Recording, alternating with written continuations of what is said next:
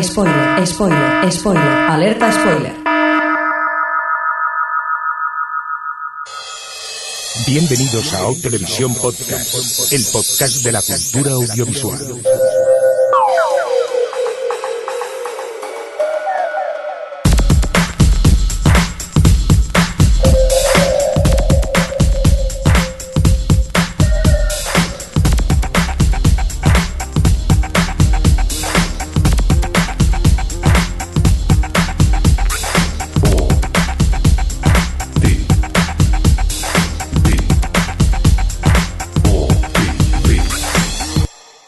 Televisión Podcast. O Televisión Podcast.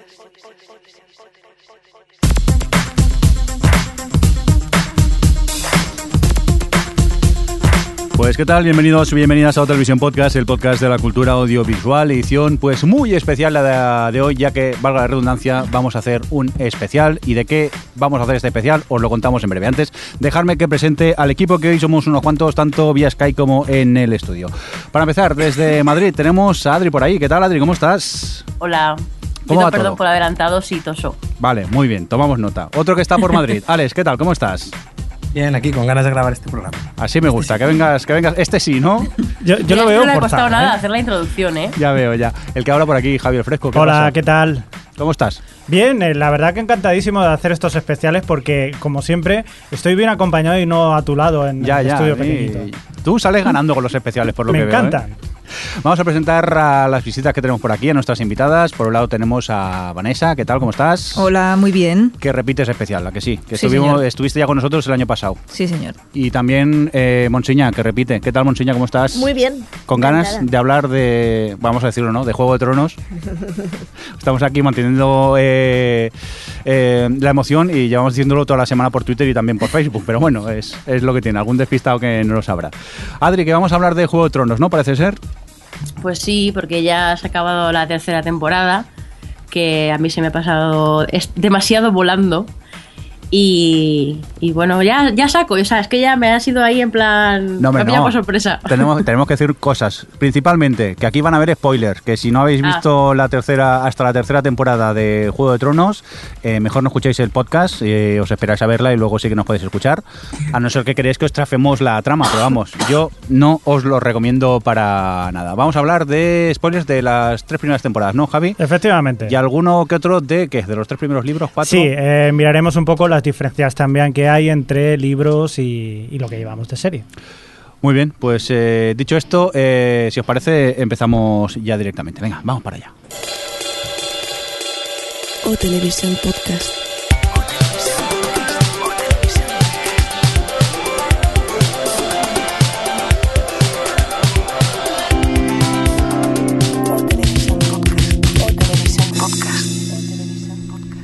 Y lo que vamos a hacer hoy en el podcast, pues eh, como yo soy un poco despistado y me lío un poco con los nombres y con las tramas, pues mejor que dirija a Adri. Ale, Adri, todo tuyo. Así se empieza y se va a quedar con el podcast en la próxima temporada. ¿eh? Mira, no te pongas en modo Juego de Tronos.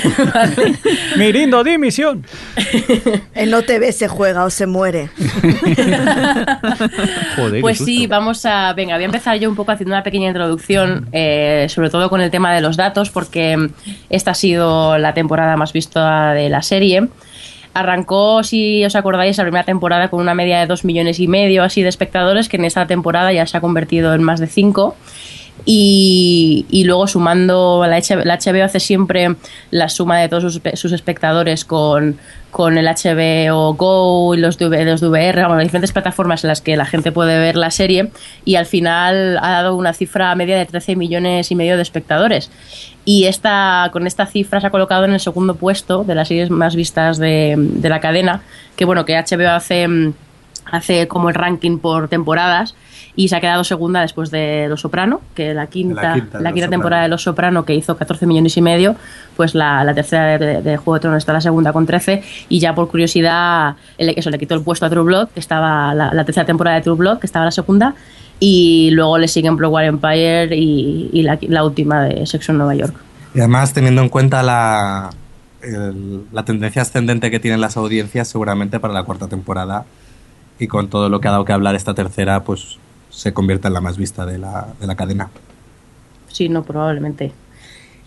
Y bueno, yo creo que así un poco, pues eso, como introducción, eh, por que sepáis cómo vamos un poco a organizar esto, de- porque es difícil abarcar todo lo que vemos en Juego de Tronos. Vamos a ir un poco por situaciones, ¿no? Por eh, emplazamientos un poco de poniente, iremos de sitio a sitio un- hablando un poquito de, de las tramas que se, que se cuecen en cada lugar. Y vamos a empezar con Desembarco del Rey, que es donde, donde han estado ahí los Tyrell urdiendo El nido de víboras. el nido de víboras total. Y bueno, eso, pues eh, yo creo que mm, personalmente lo que más me ha gustado de- del desembarco del rey, bueno, es que ha sido como, era donde más hablaban, ¿no? Estaba por un lado los Tyrell haciendo sus tejemanejillos por ahí, Marguerite haciéndose su hueco con Joffrey, por cierto, venga, ya, vamos a empezar ahí. Oye, Marguerite, personajazo, ¿no? Adri, que nos gustaría hablar un poco, ¿eh? Sí, sí, es que por eso he dicho, venga, voy a parar, ¿vale?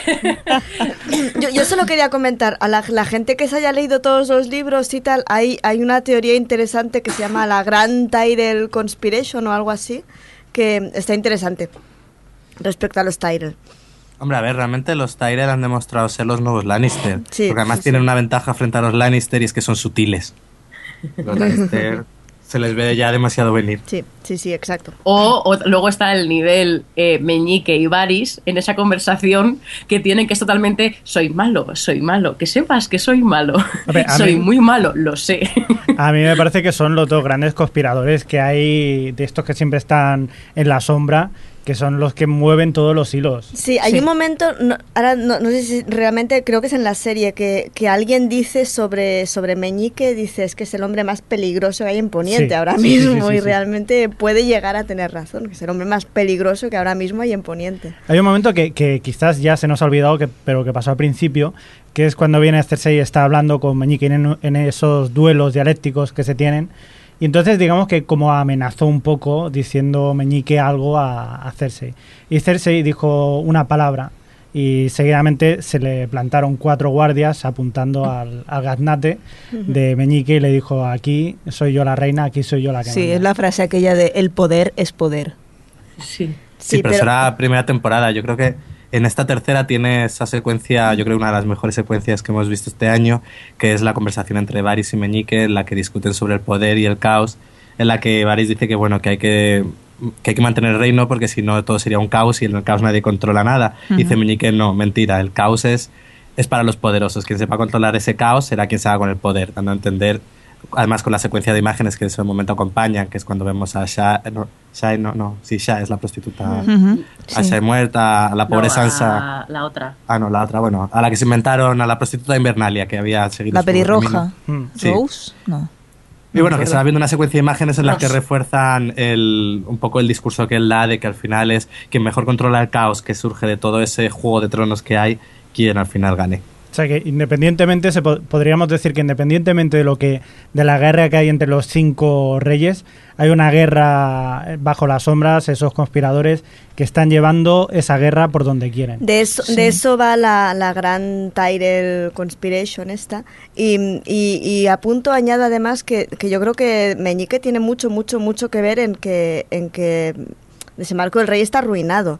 O sea, yo creo que todo el mundo hablaba de que el rey Robert era, era un derrochador y tal, pero creo que Meñique estaba ahí también. Es que él era, el- dejando, él era el consejero de la moneda Exacto. y era el que pedía todos los préstamos a, a Tywin Lannister, préstamos que lo han convertido Sí. en el más poderoso de Poniente. A mí, de hecho, en Desembarco del Rey, eh, aparte de Varys y Meñique, el personaje que más me ha gustado esta temporada de desemplazamiento es Tywin, sin duda. Sí, ha adquirido Es que- mucho poder y bueno, di, di, Adri, Adri. No, digo que ha sido el personaje que, que es, es un tipo, además el actor lo hace muy bien, sí. que tiene un porte que ya, so- porque dices, vale, eh, soy, un, soy un tipo adulto y no me vas a ordenar eh, con quién tengo que casarme, pero si lo hace Tywin, vamos, es que te metes debajo de la mesa antes que enfrentarte a él. Y ya solo a mí me encantó esa secuencia en la que Joffrey está en el trono, en plan, yo soy quien manda aquí y quiero asistir a vuestros consejos. eh, y hay un momento en el que está hablando de Tywin, en plan, no queremos molestarle con minucias, alteza y ese tipo de cosas que se suelen decir. Y va subiendo poco a poco las escaleras y ves cómo Joffrey se empequeñece, que es un poco la representación gráfica, visual de lo que sienten todos los personajes cuando les habla Tywin en el fondo, menos Lady Olena, por supusto, que no es achantante nadie. Aunque Bueno, perdiendo. Ese es el primer choque que tienen nieto y abuelo, pero en el último capítulo también Tywin le Mm. dice una cosa a Joffrey que es el rey que tiene que estar repitiéndose yo soy el rey no merecería quizás ser rey, ¿no? También le pega ahí otro corte en, en el- creo que es en el último capítulo o en el penúltimo que también eso es un choque tremendo y el abuelo manda al niño a dormir Eso es como lo que es un niño, vete a dormir. Dale leche de mapola. Sí, anda. exacto. Está nervioso el niño. Pero ¿no, no creéis que Tywin y, es- y esa, ese parenting horrible que ejerce toda su vida es el culpable de- de- del 90% de los males de Poniente? Porque ha criado a unos hijos que están todos tarados locos. O sea, porque están todos tarados locos. O sea, con ese afán de, de- de demostrar y demostrar y demostrar. Así está Cersei, así está Jamie, así, Tyrion ya, ya ni hablamos. O sea, es un tío que ha creado monstruos, realmente. Sí. Sí, sí. Quizás porque él también es un monstruo. Exacto. Sí, sí. Sí, sí. ¿Es, Sí, es él o es- la- Perdón, No, perdón. la conversación que, que le dice Tywin a- en el último episodio también, cuando se enfrenta a Tyrion, que Tyrion le recrimina que qué ha hecho que no fuese egoísta y él le dice, pues cuando naciste que no te tiré al mar, Sí. básicamente. Sí, sí. Sí. Pues es eso, es el peor padre no puede ser. No, que va. Además, claro, sus, sus vástagos han crecido en, en- en un entorno que, claro, que les, les ha, les ha convertido en, en lo que son. No sé si en esta eh, llega a contar lo de la boda en la serie. ¿Sabéis si llega a contar lo de la boda que tuvo? Porque Tyrion se casó anteriormente. Sí, se lo ha contado muchas Lo ha veces. lo de contado, la la que fue con la primera. Sí. que fue su padre la que hizo, Sí. el que hizo que se casara con la prostituta para luego Sí. llevar y, y que se la tirase todo el regimiento ahí delante suyo. Es o sea, un padre es, es un padre ejemplar, Sí. cariñoso, a más no poder. Sí. Eh, Es, es, el, es Tywin, ahora no me recuerdo si es Tywin o es Tyron el que le dice a Cersei, eh, te crees más inteligente de lo que realmente eres. Y me pareció Tywin. brillante a Tywin. Tywin, sí, sí, sí. Pues toma ya, y además tiene razón. Y bueno, ya eh, con respecto un poco también a otra cosilla que, que ocurre bastante importante en Desembarco del Rey, con la pobrecita Sansa que se tira toda, toda la temporada caminando por jardines y haciéndose amiga de Marguerite, eh, está la boda, la boda de Tyrion y Sansa que antes de seguir hablando de esto vamos a poner un, un cortecito que nos ha enviado Marina del podcast eh, Yo Maté a JR. Esta tercera temporada de Juego de Tronos ha tenido eh, un montón de secuencias memorables, eh, pero yo creo que por quedarme con una que no que no sea de las típicas diría eh, la boda de Tyrion y Sansa y más en concreto eh, la noche de bodas de Tyrion y Sansa, el momento en el que los dos se quedan solos en el dormitorio y se dan cuenta de que lo que todo el mundo espera de ellos es que consumen el matrimonio y que da para una escena eh, muy incómoda de ver, pero que al mismo tiempo eh, nos ayuda a conocer mejor a esos personajes, eh, cómo vemos a, a Sansa beberse la copa de vino para darse valor, eh, cómo vemos a Tyrion verla, eh, ver cómo Sansa se va desvistiendo hasta que él no puede soportarlo más y le dice que pare. Y nos damos cuenta de que él en el fondo es un, es un hombre decente. Eh, yo creo que ha sido es una escena que no tiene a lo mejor eh, tanto impacto como eh, la toma de Astapor o yo- la boda roja, pero que yo creo que tiene eh, dice muchas cosas con bastante poquito. Pues nada, yo estoy bastante de acuerdo con Marina. Es, un, es una gran secuencia que además eh, te frustra porque quieres que, que Sansa entienda que Tyrion es probablemente la mejor persona de todo del desembarco del rey con quien podía terminar. Claro que es, es cierto que no se adecua a sus a sus ideales de príncipe azul que ella tenía, pero es que oye, Le imagínate casarte con Joffrey. a Sansa. Claro, te Joffrey y Loras. Sí, la, la verdad que es un poco un poco chof para ella, de repente que le van a decir, te vas a casar con Ser Loras y de repente aparece y te tienes que sa- casar con un enano vicioso. es un poco bajón. Pero bueno, yo hay una cosa que también me gustaría remarcar de la boda, que no se le prestó mucha atención, pero, pero es curioso cómo Joffrey vuelve otra vez a, ridiculizar, a humillar a Tyrion, que es eh, eh, en un rito, el rito de la boda, consiste que cuando ya se, acaba- se dicen que sí, el, digamos el hombre le pone su capa protectora sobre los hombros a la mujer. Y en ese momento en el que, que llega Joffrey y lleva allí, le quitan la banqueta para que Tyrion se pueda subir y ponerle la capa, simplemente porque no llega. Entonces le hace pedirle a Sansa que se arrodille ella para que él pueda ponerle la capa porque no llega. Y ese momento de risas, eh, claro, eh, sienta verdaderamente es una oportunidad magnífica para humillar nuevamente a su tío con el que la verdad no se lleva nada bien. Y, me parece un momento también muy remarcable. Sí, Joffrey es de, de bofetada. A mí la- justo la escena de antes, cuando él, no, no, he matado a tu padre, pero te voy a llevar al altar. Corre, que voy. Y dices, no, Dios mío, te, O sea, en, en te esa, odio. en esa escena la cara que pone el actor es de yo casi me levanto y le pego a la tele Sí. directamente. O sea, es- Sí. el chaval lo hace muy bien. Hay que reconocer que el Sí, actor sí, se sí. hace un gran papel. Luego Este habrá chico, que la ver gente se lo tiene que encontrar por la calle y le tiene que odiar, solo Claro, por existir. Luego habrá que ver cuando acabe Juego de Tronos a ver este pobre muchacho en qué trabaja, en qué encuentra trabajo. Ya está marcado en, en películas de terror o de haciendo de villano, seguro. Ya no volverá a hacer de, de un personaje bueno No, en su vida. no puede, nadie lo, Nada. nadie lo soporta. Nos hizo mucha gracia en el último capítulo cuando, cuando él está, está contentísimo por, por el, el desenlace de la boda roja y está y están todos en- con, con la reunión y él, va, díselo tú, díselo tú, díselo tú, va, va, venga, venga, venga. Sí, sí, sí, sí. Es Ahí, ahí muestra como verdaderamente no deja de ser todavía un chaval. niño, es un un niño que está jugando sádico, a más no poder, pero bueno, sádico hasta el punto de decir, bueno, luego lo diremos, el, el- el banquete que le quiere dar a, a Sansa también para su Sí, boda, un, muy mal, un plato. muy mal. Luego Sí, hablaremos. sádico y cómo Marguerite eh, ha entendido y qui- esa parte de, de Joffrey quiere, quiere como sacarle provecho, que por cierto, un poco por cerrar ya lo de desembarco del rey, que arranqué con eso y la hemos dejado de lado, eh, hablar un poco de Marguerite, que yo sé que Alex es uber fan. Sí, yo- es un personaje que me gusta mucho porque creo que, sobre todo cuando has leído los libros, aporta un extra a, pues a lo que ya sabes. Es un personaje que en las novelas no tiene punto de vista. Siempre se ve desde, pues eso, desde los ojos de otros personajes. Y claro, la imagen que ella siempre da es de niña buena, educada y, poca cosa.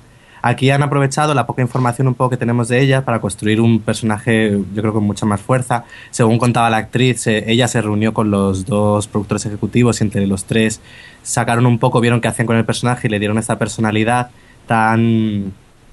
Pues es tan... ¿Cómo, cómo podría describirlo? Como... Es manipuladora, pero en plan bien. En plan bien, sí, no...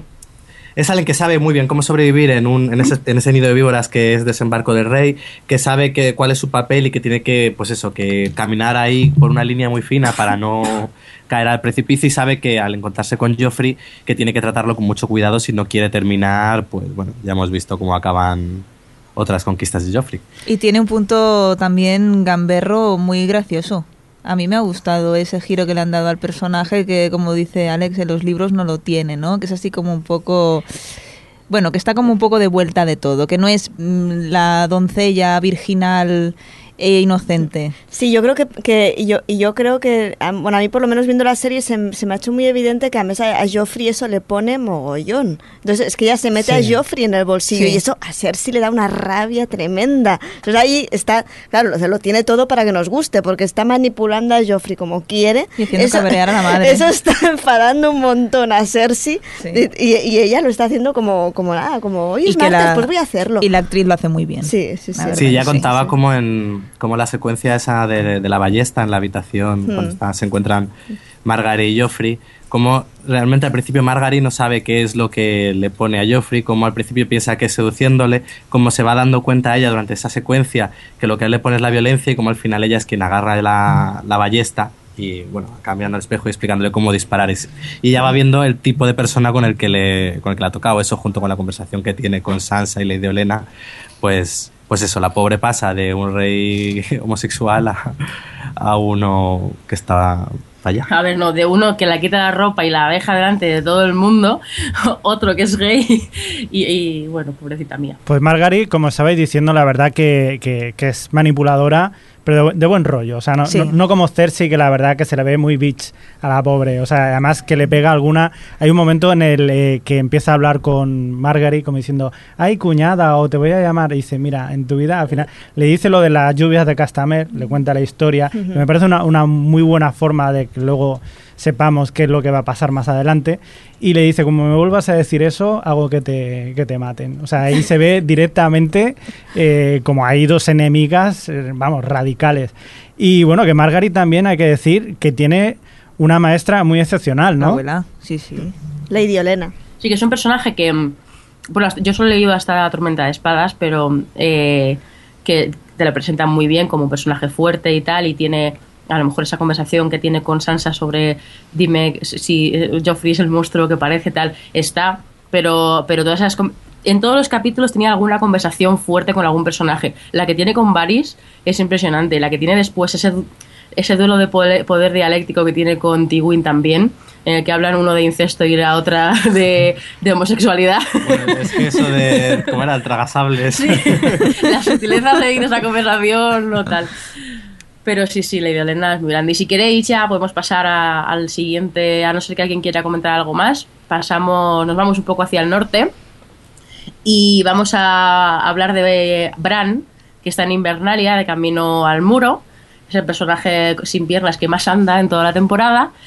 Y, bueno, pues nada, eh, en esa temporada hemos conocido a... ¿Qué os ha parecido? Jochen y, y Mira. Odor, odor. El gran protagonista es Odor eh, en esa familia, no lo dudemos. A mí me han sorprendido los personajes estos. Yo, claro, yo soy de, creo que aquí el único que no ha salido el libro. Yo voy disfrutando de la serie tal y como va viniendo. Y primero me queda un poco aquello picuet, digo, ¿qué pintan estos aquí? Pero sí, luego, porque es, es quizás Sí. el- los personajes sacados más sacados de la manga que quizás de los Sí. de los libros, ¿no? Porque de repente aparecen de la nada, ¿no? Sí. Es que te estoy siguiendo. Hola, y- vecino. Yo creo que en los libros ellos van a rendir pleitesía a los Stark cuando aún están en Invernalia Sí. y tal, y creo que es como que van de camino y tiene algo más de sentido. Ahora como que aparecen de repente y no... Pero bueno, es como una manera de introducir el, el- el poder que, que tiene, que tiene Bran a- a- al espectador. Y bueno, a mí me gustaron y aparte el, el papel que ha ido teniendo Bran en, en la serie ha ido pillando más protagonismo. No sé, vosotros que habéis leído el libro, quizá a lo mejor tenga más, no me En- digáis nada. No, en el- va, a mí en el libro me resulta más aburrido, ¿eh? Sí. Las Sí, sí, partes claro de. Sí, lo- los capítulos de Bran en el libro a mí se me hicieron muy pesaditos. Y en cambio en la serie no. Y luego, volviendo al tema de Odor, que es un personaje adorable, que bueno, supongo que ya lo veremos esto luego, en el último capítulo, cuando él nota que Sam le reconoce, como diciendo, ostras, soy famoso, el tío se ríe y todo, es que dan ganas de abrazarlo, es adorable. Es fantástico. Y ese actor, bueno, tiene el cielo ganado, porque seguramente que cobra muy bien y no tiene que estudiar nada. No, aparte, este señor era DJ, ¿no? Es DJ, sí, sí, sí, sí, es DJ en la vida real. Famosillo, no, no es de los más famosos Sí, del mundo, pero tiene sí, su, sí. No, su no, nombre. Además, esta temporada, como el actor que hacía de Bran ha crecido tanto, ya no lo puedo llevar ni a la espalda. Sí, o sea, que ni siquiera sí. carga con él. Sí, le, ha cambiado un poco la voz, ¿eh? a Bran, de una temporada a otra. Sí, se ha hecho muy mayor. Y bueno, antes de seguir, tenemos Albert. Nos ha enviado un corte que habla sobre el encuentro de Bran con John. En, en la serie. la. Eh, Albert Brinstar 8 en Twitter, una amiga hecho de toda la vida que no podía venir y aprovechaba y nos ha grabado un, un corte. Dejando aparte las escenas más evidentes, para mí una de las escenas más memorables de esta temporada ha sido la protagonizada por Bran y su séquito cuando se medio cruzan con los salvajes y Jon en el capítulo 9. La verdad es que era una escena que esperaba con muchas ansias desde que leí los libros. El hecho de juntar dos tramas y la tensión de no saber si se van a encontrar, la revelación de los poderes de Bran, los lobos Wargo, junto a la traición de Jon a los salvajes o la tristísima separación de este con Ygritte y también, por qué no decirlo, la despedida de Rickon, la que la verdad es que el muchacho nunca ha pintado demasiado, hacen de esta escena uno de los mejores momentos de esta temporada. Oye, no sé si para mí la mejor escena, pero a mí esa escena me, me moló. Aparte, me chocó porque normalmente la gracia de Juego de Tronos es que eh, te sorprende continuamente. O sea, eh, no, no va por los estándares de la típica serie. Aquí el protagonista se van a reencontrar. Y en ese momento en el que parece que se van a reencontrar, digo, a ver si George Martin aquí tenía el día tonto y se van a encontrar y tal. Y luego no, afortunadamente. El trafilla. ¿Qué? ¿Pensaste lo mismo luego cuando Arya está a punto de encontrarse con su madre? Inocente. que John Martin es un cruel. Eso ya hablaremos. Psicópata. Ya hablaremos de ese momento que con el hype a mí me lo chafasteis un poco, pero bueno, eso luego. Pero bueno, sí. eh, eso, el cruce que comentaba Albert, a mí me resultó curioso porque, bueno, están, ves que es como que se cruzan de fuera y luego tiene Bran ese momento en el que se mete en verano, entonces, bueno, pues le salva, bla, bla. Y llega otra vez al, donde, al molino este donde están escondidos, hablan, hablan de despedirse, y es como, oye Rickon, por cierto, que me he encontrado con John, que le dice que está bien. Ah, sí, ¿qué me dices? Sí, sí, lo que te cuento. Bueno, pues venga, vamos a despedirnos. Pero chicos, es que ahora, a ver. Bueno, también hay un momento, el, el primer encuentro, ese casi encuentro, dices, ostras, es, es casualidad, pero mira, puede pasar, ¿no? Pero luego ya el segundo encuentro que tienen con Sam y con Ellie, eh, no sé, quizás no lo veis un poco forzado, demasiada casualidad, ¿no? O, o parte del destino, que es también lo que el Jojen, el, el, el amigo, le está diciendo, ¿no? Que tú tienes un destino que tienes que, que hacer. Claro, yo aquí, aquí el- está el, el tema que, que yo ya sabía que iba a pasar.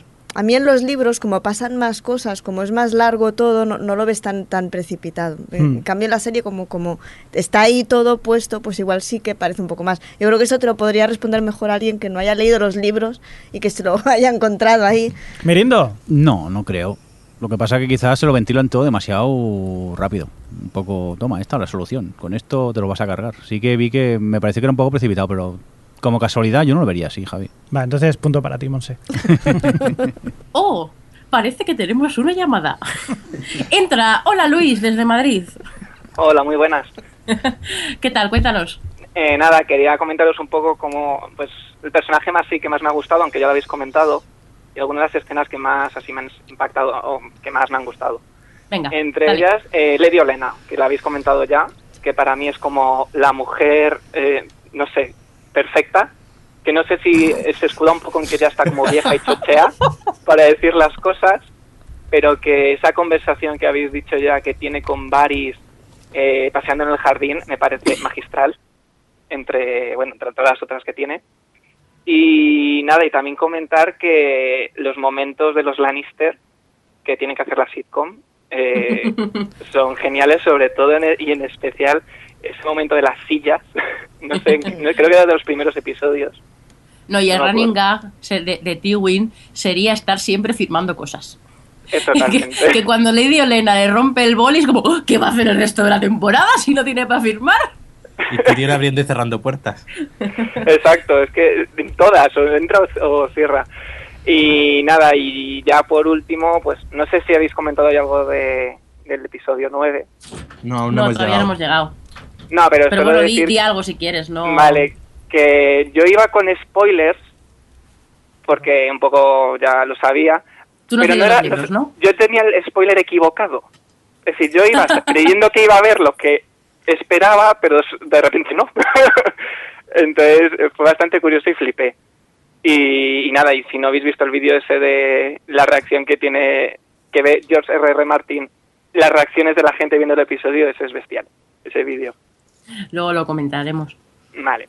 Pues nada, Y nada si no nos comentas nada más, muchas gracias por, por llamarnos. Nada, a vosotros. Luis tiene también un podcast que se llama Chufricais. Pues que sí. hablan también de, de cine, de videojuegos, de anime, un poco de, de todo. Muy recomendable. Venga, continuamos con más cositas, Adri. Pues nada, como ya hemos hablado de. mm, eh, hemos empezado hablando con. de Sam y el encuentro que tiene con, con Bran. Vamos a pasar, si queréis, a, a más allá del muro. Hablar un poquillo de todos los personajes que están un poco por la Siberia de Poniente. Y bueno, por. no sé, por, Islandia, vamos a llamarlo. Y, bueno, por empezar un poco también eso con, con Sam y Gilly. eh, que es curioso porque yo al principio decía, no, no sabía muy bien cómo iban a tratar todos los las puntos clave que tiene Sam en, los, en la novela, que, que suponen como puntos importantes de giro porque afectan a, a otras tramas. La estaban tratando de forma distinta, pero al final sí que han sabido ir, eh, pues lo del Viadragón, ¿no? El, la, la cuchilla esta que puede matar a los caminantes blancos o eh, lo de los cuervos que pasa al final, el último que dice, ¿cuándo, bueno, ¿cuándo va a enviar los cuervos para que Stannis se entere? Y al final lo han ido tal, y han ido haciendo de tal forma que al final, oye, yo he cogido cariño a, a esta parejilla que va por ahí con un bebé por el medio de la nieve. La gente se quejaba, era como, vaya escenas tontas, pero yo, no sé, a mí me gustaban porque, bueno, te servían un poco para construirte la relación entre, Claro. entre Sam y Ellie y ver un poco también el tipo de personaje que es Sam, que en el fondo es un buenazo. Y Yo no, no renegaría de ninguno de los personajes, porque incluso el que te parezca más, eh, más absurdo seguramente tendrá un papel más adelante. O si no, lo matarán. O lo mata. O, la- o las dos cosas. Sí. O muere. Ya está.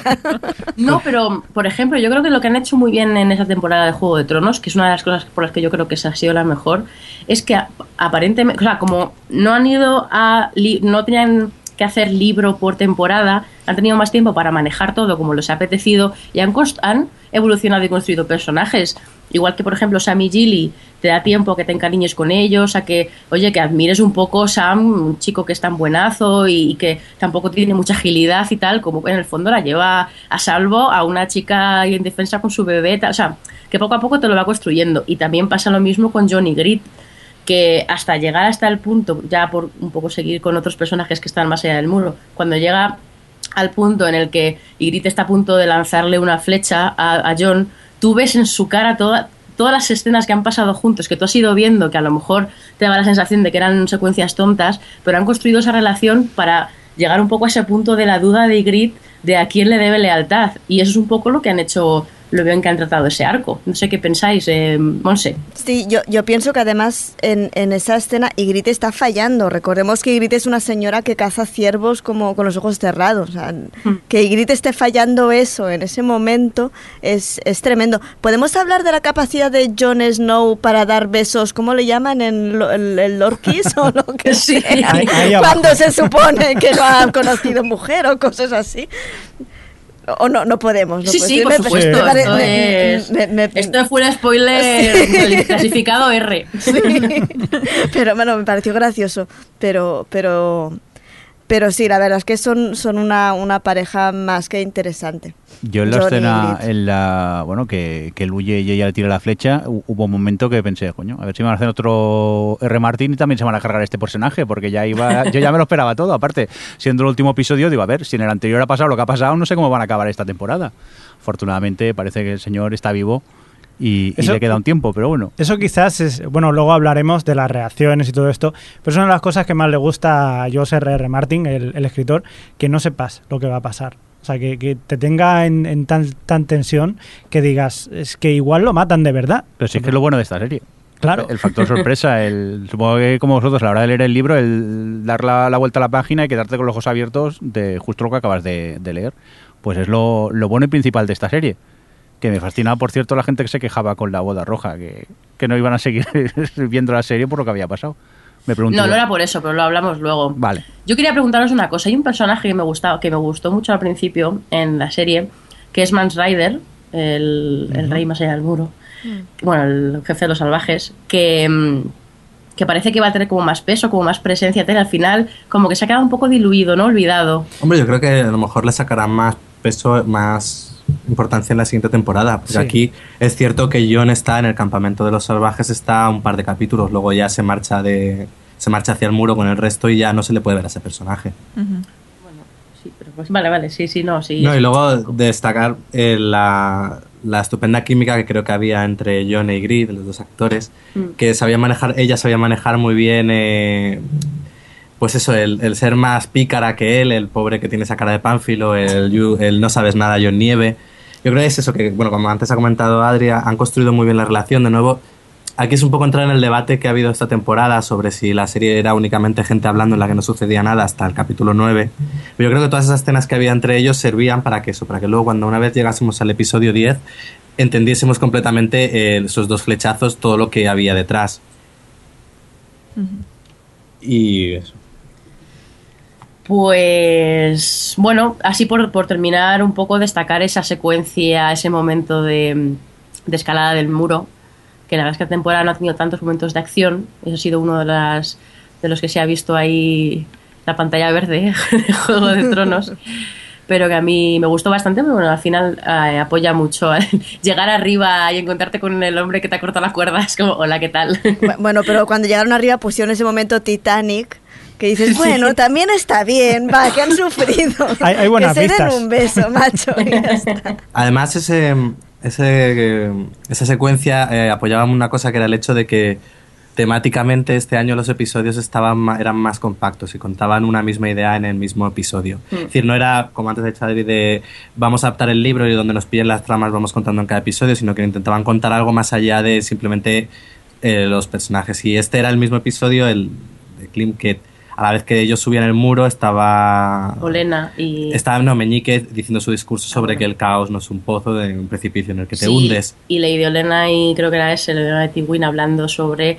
la escalada en el poder y tal, todo tenía Luego había, por ejemplo, había un capítulo, el cuarto capítulo que a mí me encantó, es uno de mis favoritos de la temporada, era todo rollos ve- venganza. Era, a mí me, es una cosa que me ha gustado mucho de esta temporada. Todos los eh, las temáticas episódicas que iban manejando en, en la serie y que se veía ahí que habían podido jugar con las tramas con libertad, que si no, no, no puedes hacer esto.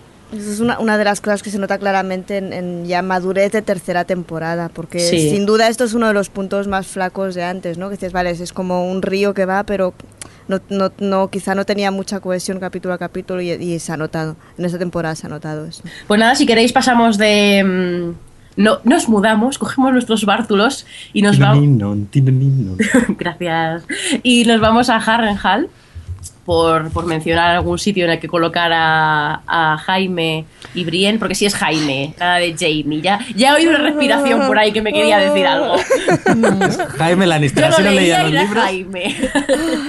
Pero bueno, eso, antes de, just- antes de empezar a hablar de, de esta trama, vamos a escuchar un cortecito que nos ha enviado Pilar Pigona sobre, sobre la relación de, de Jaime y Brienne.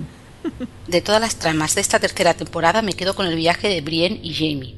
Solo hace falta ver cómo empezaron sus andanzas en el primer capítulo y la mirada entre ambos en el último para darnos cuenta de cómo los dos han cambiado. Cambio que se hace más evidente en Jamie ante los ojos del espectador. El momento en el que confesó a Brienne porque mató a Eris convirtiéndose en un héroe, cómo evitó su violación o que uno se la matase, el momento en el que le cortaron la mano, ha hecho que nos olvidemos de Jamie que empujaba a Bran por una ventana y veamos a alguien totalmente diferente, con un fuerte código de honor a quien no le importa lo que los demás piensen de él. La manera en cómo Jamie trata a Brienne, sus confidencias y su rescate también hacen que ésta pase de ser una mujer amargada en busca de venganza por la muerte de Renly, para quien todo era blanco o negro, a convertirse en una compañera en el viaje y en la batalla, y en alguien que admira a Jamie por todo lo que ha hecho. Espero mucho de estos dos la siguiente temporada y más ahora que han cambiado su final. A ver, Vanessa, Dígame. Jaime, Jamie. Es maravilloso. A mí ya, eh, cuando me estaba leyendo las novelas, que mis amigos me decían, pero ¿cómo te puede gustar ese si es malo? Digo, pues a mí me gusta el personaje. Y sobre todo por una de las cosas que ha dicho Pilar, es que no le importa lo que piense la gente. Y él, bueno, a mí me gusta mucho, por ejemplo, en esta temporada cuando explica lo que pasó realmente con el rey Aerys, dando por fin su punto de vista. Él deja que la gente hable y cuando a él le toca hablar, él explica su punto de vista y su punto de vista te das cuenta que, entre comillas, fue el gran héroe de ese momento que le ha provocado el, el apodo de Matarreyes, que todo el mundo se lo dice en clave de insulto. Y bueno, y la relación con Brienne, pues la evolución que tiene a mí me parece también genial. Eh, y el momento bañera, que me parece que Monse quería, quería comentarlo, pues... No, yo lo quería comentar precisamente por, por eso, porque yo eh, quizá me he perdido, pero en, en la serie no, no aparece tan claro como en los libros que él explica lo que pasó con, con, el, con el rey.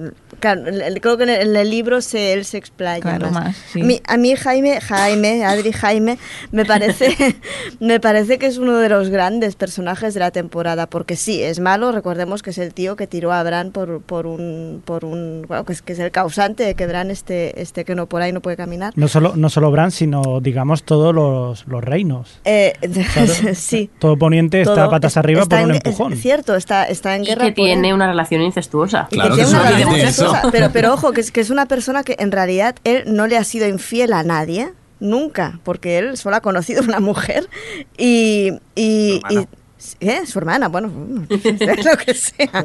Pero eh, me, me- me he perdido. Eh, claro, y esta temporada, el, con el hecho de cortarle la mano, es como que como que también le humillan y le, y le quitan algo, se- le, le quitan todo en realidad, porque el tío, el tío es un luchador, el tío es, es- la espada, él es, es como un anexo de su cuerpo. Es que han, han- han conseguido de ser un personaje que odias a, un- a un personaje que quieres. Se hace, Claro. No iba a decir Sí. adorable, pero sí que No. ahora te preocupas por él y, y más Te, te a partir de la historia porque de... sabes, porque sabes que cuando a alguien te gusta lo acaba matando, ¿no? El, esto vacío. No, pero, pero bueno, no que a lo mejor no que te guste, sino que tienes ya otro punto de Sí, vista lo- para, lo ves para valorarlo. vista, sí. Humanizar al personaje. Exacto. Bueno, pero eso ya, quieras que no, yo de eso, entre comillas, me quejé, no me quejé aquello, "Ah, ya no me gusta. Pero sí que es verdad que en la primera temporada ya se le humaniza un poco eh, cosa que en los libros no se veía. Cuando Robert eh, hablaba de las cosas que le hacía en la cama a Cersei y hablaba así en voz alta para que Jamie le oyese, como diciendo, mira lo que le haga a tu hermana o mira qué maltrata a tu hermana, se, se nos enseñaban como mm, no sé, como gestos con la cara, expresiones de Jamie o de Jaime, eh, que veías ahí como, como un poco de pena o un poco así como de sufrimiento, ¿no? Era, era como que ya se le empezó a humanizar antes de que lo que a lo mejor hubiese tocado. Pero bueno, que yo no me... Pero, pero eso, por ejemplo, lo hicieron también con Cersei. Sí, sí, Cersei no sí. tuvo capítulos. O sea, eh, tú veías el punto de vista de una Cersei, pues bueno, eh, a, a mí al principio me caía muy mal. Era un personaje, es un personaje que al principio te presentan como villano y poco a poco, cuando ya empiezas a leer sus propios capítulos y su punto de vista, igual que te pasa con Jaime, empiezas a entender un poco sus motivaciones, el padre que tiene, el hijo que, ha, Claro. que ha criado. Claro. Sí, Sí, sí. un poco de, de esa forma también yo creo que estaba bien con respecto a la serie, porque no vas a empezar poniendo un personaje completamente villano, sin, sin grises, para luego enseñar otra parte, o sea, cambiar un poco el punto de vista. Yo creo que en ese sentido lo hicieron muy bien. Sí, sí, se va preparando a la gente para... lo- Bueno, por ejemplo, lo que decías de Cersei, también se la humaniza cuando ella explica que ya en el fondo estaba en algún momento, a lo mejor no enamorada de Robert, pero casi que sí. Bueno, al fin y al cabo era, era, su, era su marido, era Y su ella esposo, quería, y sí, era sí, ella casarse joven, con el rey. Ha sido así de bruja siempre. Claro. Pues, claro, tenía ese punto de... Pero bueno. Pero bueno, A mí Eh, me gusta, un por- momento que me gusta mucho de, de la serie, que en el libro te lo explica eh, muy de manera muy entretenida y en la serie hizo falta un segundo, cuando Jamie vuelve a desembarco del rey, que entra por la puerta, que nadie lo reconoce, que incluso hay uno que le dice, anda y quítate del medio. Sí, Llega tan sí, hecho sí. polvo que de hecho en los libros sí que hay una cosa que en los libros él va con la cabeza pelada. sí. se corta el Se la pelo muy mitad de- exacto y de malas maneras entonces llega aparte de con la mano cortada llega hecho un pordiosero y llega con el pelo corto que aún es como más razón para que no le reconozcan aquí llega con su melena Hola. sucia pero, Pero es aún la así, melena clavan el encuentro más frío jamás visto Sí. entre dos amantes. Y tiene que ser frío y espero que en la siguiente temporada nos expliquen, pero tiene que ser frío. Tiene, es- eso tiene Claro, que ser claro. ella se lo seguro, mira como claro. diciendo de dónde has salido Sí, tú sí. No, es que oí muchas quejas diciendo, es ni siquiera esto, tal. Dices, No, no, ahí no. esto tiene que ser frío porque tiene que ser así. Pero no, no, no, no, quería decir una cosa. Cuando la escena está de que él entra en desembarco del rey, a mí lo que me mató de esa escena es la mirada de Brienne. Y, y que yo creo que en esta, te- especialmente en esta temporada, muchos actores se han, se han salido de, de todas las, las, las gráficas con las mm, actuaciones, con las miradas. O sea, hay, hay, hay momentos que hemos tenido miradas de, de Tyrion, de Brienne, de un montón de gente que dices, ya está, ya, ya lo has Ah, dicho lo todo. o muy sea, bien. Ya, ya lo has dicho todo. ya. Y ahí Brienne le está mirando muy- como es entre un lo siento, entre un... No sé, en- entre... Bueno, yo es que soy muy shipper de Brienne. Y, y- y Jamie, Gracias. pero... pero Quiero, les quiero, quiero yo que te he comentado, yo te he comentado lo de la bañera porque lo habías puesto en el chat, pero para mí el momento Jamie Brienne y supongo que para todo el mundo de esta temporada ha sido el momentazo oso. Sí, sí. Impactante. El momentazo yo vuelvo, no, no, yo vuelvo a Harrenhal porque, Y soy porque el esta mujer caballero me la violan y todo y, Y yo vuelvo a no por ella. Hay Claro. un GIF por ahí A ver. que cogen ese momento en el que Jaime va a rescatarla del oso y, está- y, y han transformado en el GIF al oso en un zipper. Y está ahí en plan, Ay, "Que os es beséis, verdad, que os beséis. Sí, sí. Y- y he visto- Me identifico tanto con el oso. una cosa, una de las grandes, grandes, grandes, grandes diferencias de la serie con el libro es que tanto Brienne como Tyrion, especialmente Tyrion post eh, batalla de Blackwater, son mucho más guapos en la serie que en el libro. O sea, os- lo siento, pero Brienne tiene un cuerpazo. Cuando- Sí, y es lo que tienes que salta, ¿no? que- que es grande. Bueno, y que es mujerona y que tiene tal, pero no, no es en, en el, en el libro realmente es un, en- tienes un aspecto despreciable. La describen Quizás- muy fea, pero Sí. en realidad la actriz está guapísima. Aparte Claro. que mide a dos metros y Claro. bueno, pero una mujer no está tan visto, es muy guapa. Claro, no es, es una tía que no, no es no es en absoluto, bueno, no, no voy a decir ninguna soez, pero que vaya que no que no se vaya, no, no es no es despreciable y Tyrion esta temporada en el libro debería tener la nariz en cuenca Sí. y no la tiene. tiene una cicatriz ahí la mar de mona. Pero bueno, Que, que digo también que es una forma también de humanizar también a Jaime, que quizás ve en Brienne lo que no había visto en, en muchas otras mujeres que él estaba acostumbrado pues eh, a su hermana, que era una belleza. Bueno, su hermana ya Su está, hermana ya claro, porque está. luego encima estaba la Guardia Blanca, con lo que no podía estar con otras mujeres. Anteriormente quizás sí que hubiera tenido más amantes y tal, pero claro, estaba acostumbrada a que todas las tías le fueran detrás. Y esta es la única que se la ha plantado de frente y le ha dicho las cosas y además, digamos que la, la tía más horrenda que se puede haber encontrado. Pero sin embargo, es con la que se encuentra mucho más cómodo. Eh, No sé, ¿qué os parece a vosotros? sí, además en un momento muy débil de su vida, en un momento en el que, en el que, como comentaba antes, ya no tiene su fuerza, ya no tiene su espada y tiene que sacar encanto de otro sitio, de que- alguna forma. Y que quieras que no lo están pasando tan mal los dos en el mismo bando que se tienen que unir por fuerza. O sea, aunque sea una tía que, que a él le caiga, tú imagínate que a lo mejor no dice, ah, pues no, que le caiga mal y diga qué horror de tía, qué asco, que- pero claro, es que están los dos en el mismo bando y están los dos mm, mal y se tienen que unir y se tienen que ayudar el uno al otro. O sea, Se no. pasan, lo pasan mal, pues no sé si lo hemos explicado, si lo, si lo habéis visto, el momento en el que los atrapan, que es una quizás de las diferencias que hay con el libro. Pues en este caso los atrapan los, los Bolton, una cuadrilla de los Bolton. En el libro son unos mercenarios que se llaman los titiriteros sangrientos, que son telita con los muchachos. Sí, y en este caso pues también pasan, se las hacen pasar canutas a los pobres. Sí, sí, sí. Y no, realmente en la bestias. serie han reducido bastante toda esa violencia que hay por, eh, por Poniente después de la, bueno, durante la guerra y después Mm. de la guerra. Eh, algo que, habían que, se, han comentado los creadores y tal es que, por ejemplo, redujeron mucho las violaciones que salen, porque los libros van violando mujeres cada dos por tres y han considerado que, claro, que eso no sería muy soportable en lo que es en una serie.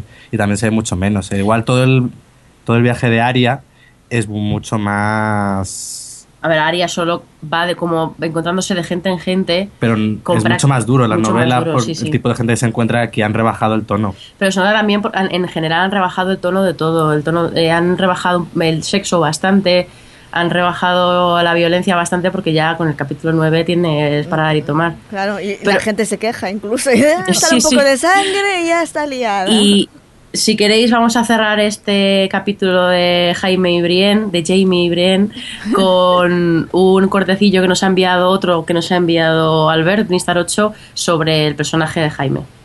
A la pregunta sobre cuál ha sido el mejor personaje de esta temporada, y aunque me gustaría ser original en la elección, mucho me temo que no voy a ser el único que elija a Jamie Lannister.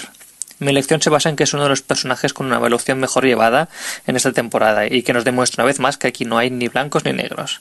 A destacar la química que tiene este con Brienne, aunque también hay otros duetos en la serie dignos de mención, y el hecho de protagonizar algunas de las mejores escenas, desde ese intercambio de espadazos con Brienne en los primeros capítulos, el corte de la mano, la confesión en la bañera o simplemente ese intercambio de miradas con Cersei en el último capítulo. Además, y como lector de los libros, creo que son los personajes a quien los creadores de la serie mejor le han tomado el punto. Sinceramente, cualquier nominación que le pueda caer al actor por este papel me parecerá del todo merecida. Ah, y no me podía despedir sin hacer una pequeña mención a Iwan Rayhon en su papel del sádico Ramsay Nieve. Brutal.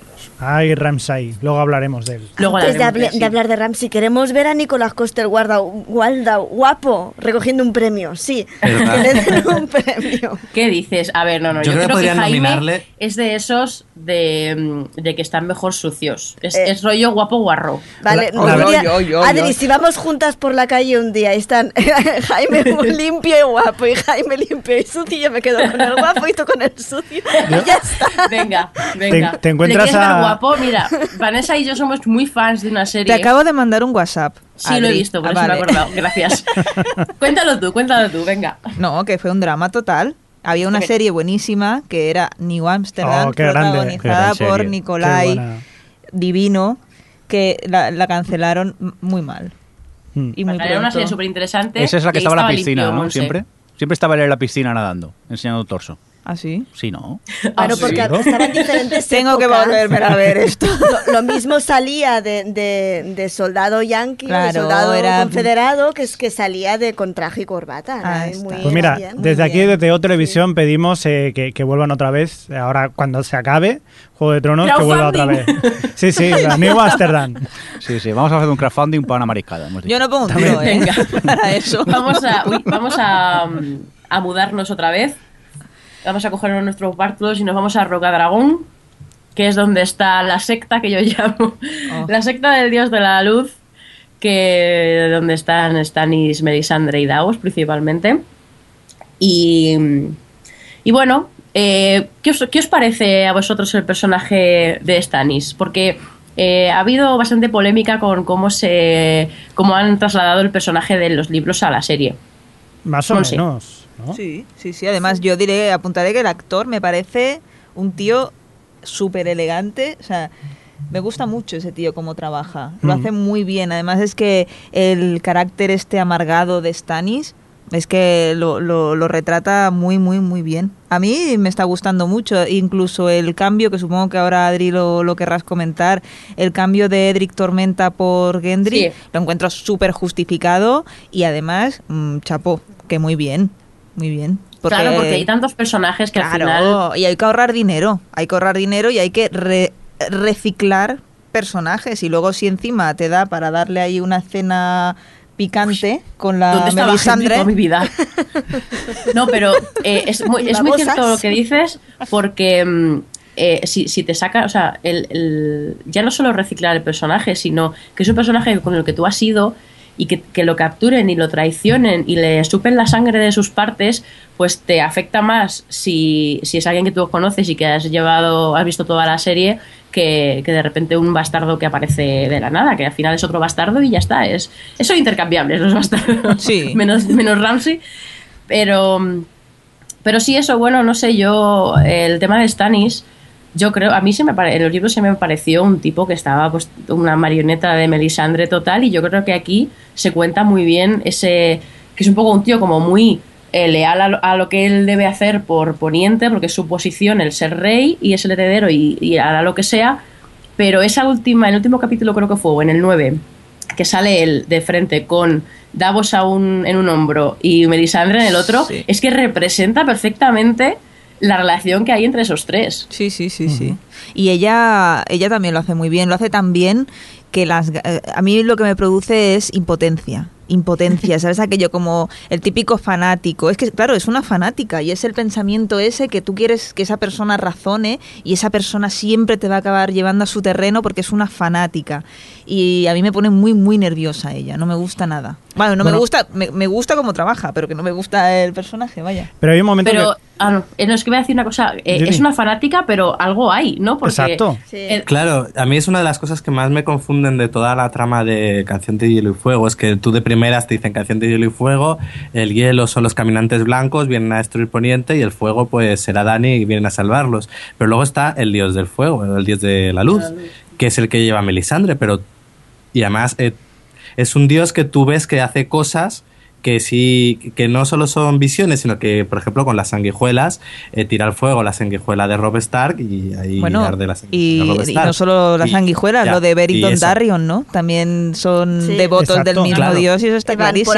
Y hemos visto el parto en la segunda temporada de la criatura sí, esa sí, sí. que, No, no, yo no que te digo que no. Melisandre. Yo no te digo que no pasen cosas o que no. Sí, sí, ahí hay magia y todo lo que tú quieras. No, Yo no, pero me refiero a que es una magia que tú no ves como de Como los bueno, buenos. claro. Es decir, porque en teoría es como canción de hielo y fuego, los malos y los buenos, pero no. Es otra de las cosas de esta serie que no es tan fácil como cuando tú ves El Señor de los Anillos, que dices, Sauron es malo, eh, los otros son buenos y ya está. Aquí es que hasta lo que es la luz y luego con cosas que se verán más adelante en la novela y tal, tú vas diciendo, a ver, eh, serán los días de la luz, pero esto es más chungo casi que los otros. Sí, sí. Además, que sacrificar a gente para conseguir Bueno, aparte de que, que quiere ir quemando bastardos realmente. O sea que... Sí, a, a la chica lo, lo malo que tiene es eso, que le gusta quemar gente. Pero Sí. aparte de eso, la verdad que aparte que la, la actriz, eh, la Caris Van Houten, lo hace muy bien. Sí. O sea, yo soy muy fan de esta actriz y me encanta. O sea, Ujú. eh, no sé, Me encanta la voz eso. que tiene. También. La forma de hablar. Lo hace muy bien. Si no lo habéis visto, el libro, el libro negro de Paul Verhoeven, que es una, una película holandesa de, de la Segunda Guerra Mundial, está muy bien, os la recomiendo y ahí la cambia completamente el registro. ¿No, ¿no os parece, con lo mismo, pero cambiando un poco, que las dosis de magia en la serie están muy, muy, muy dosificadas Sí. para no perder cierto público o, o para no alejarse mucho? Sí, es una de las Mm, cosas que, que se ha hablado también, por Sí. ejemplo, en, en Facebook. Lo preguntábamos a ver qué opinaban en- respecto a la serie y los libros. Y había gente que comentaba que no le gustaba la literatura fantástica. Claro.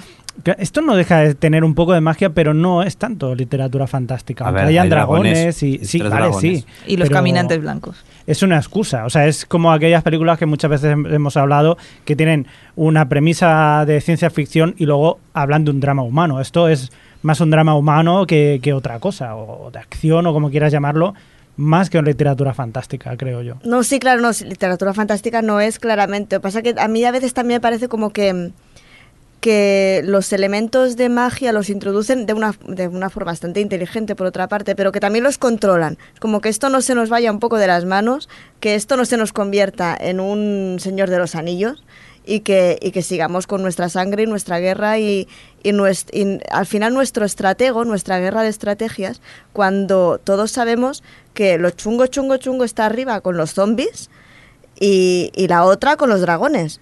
En, Sí. en realidad, pero es como que nos, est- como es- como nos están jugando a despistarnos con una guerra de, de- Política, con sí, política. una guerra política Mm. cuando, cuando y a mí por- es una de las cosas que me gusta de Melisandre al final de, de esa temporada que dicen no, vámonos para el muro que ahí se está liando y que, y que ahí eso tenemos que estar Yo, hay una cosa, Alex, también te quería comentar. Antes hablaba sobre hielo y fuego y tal.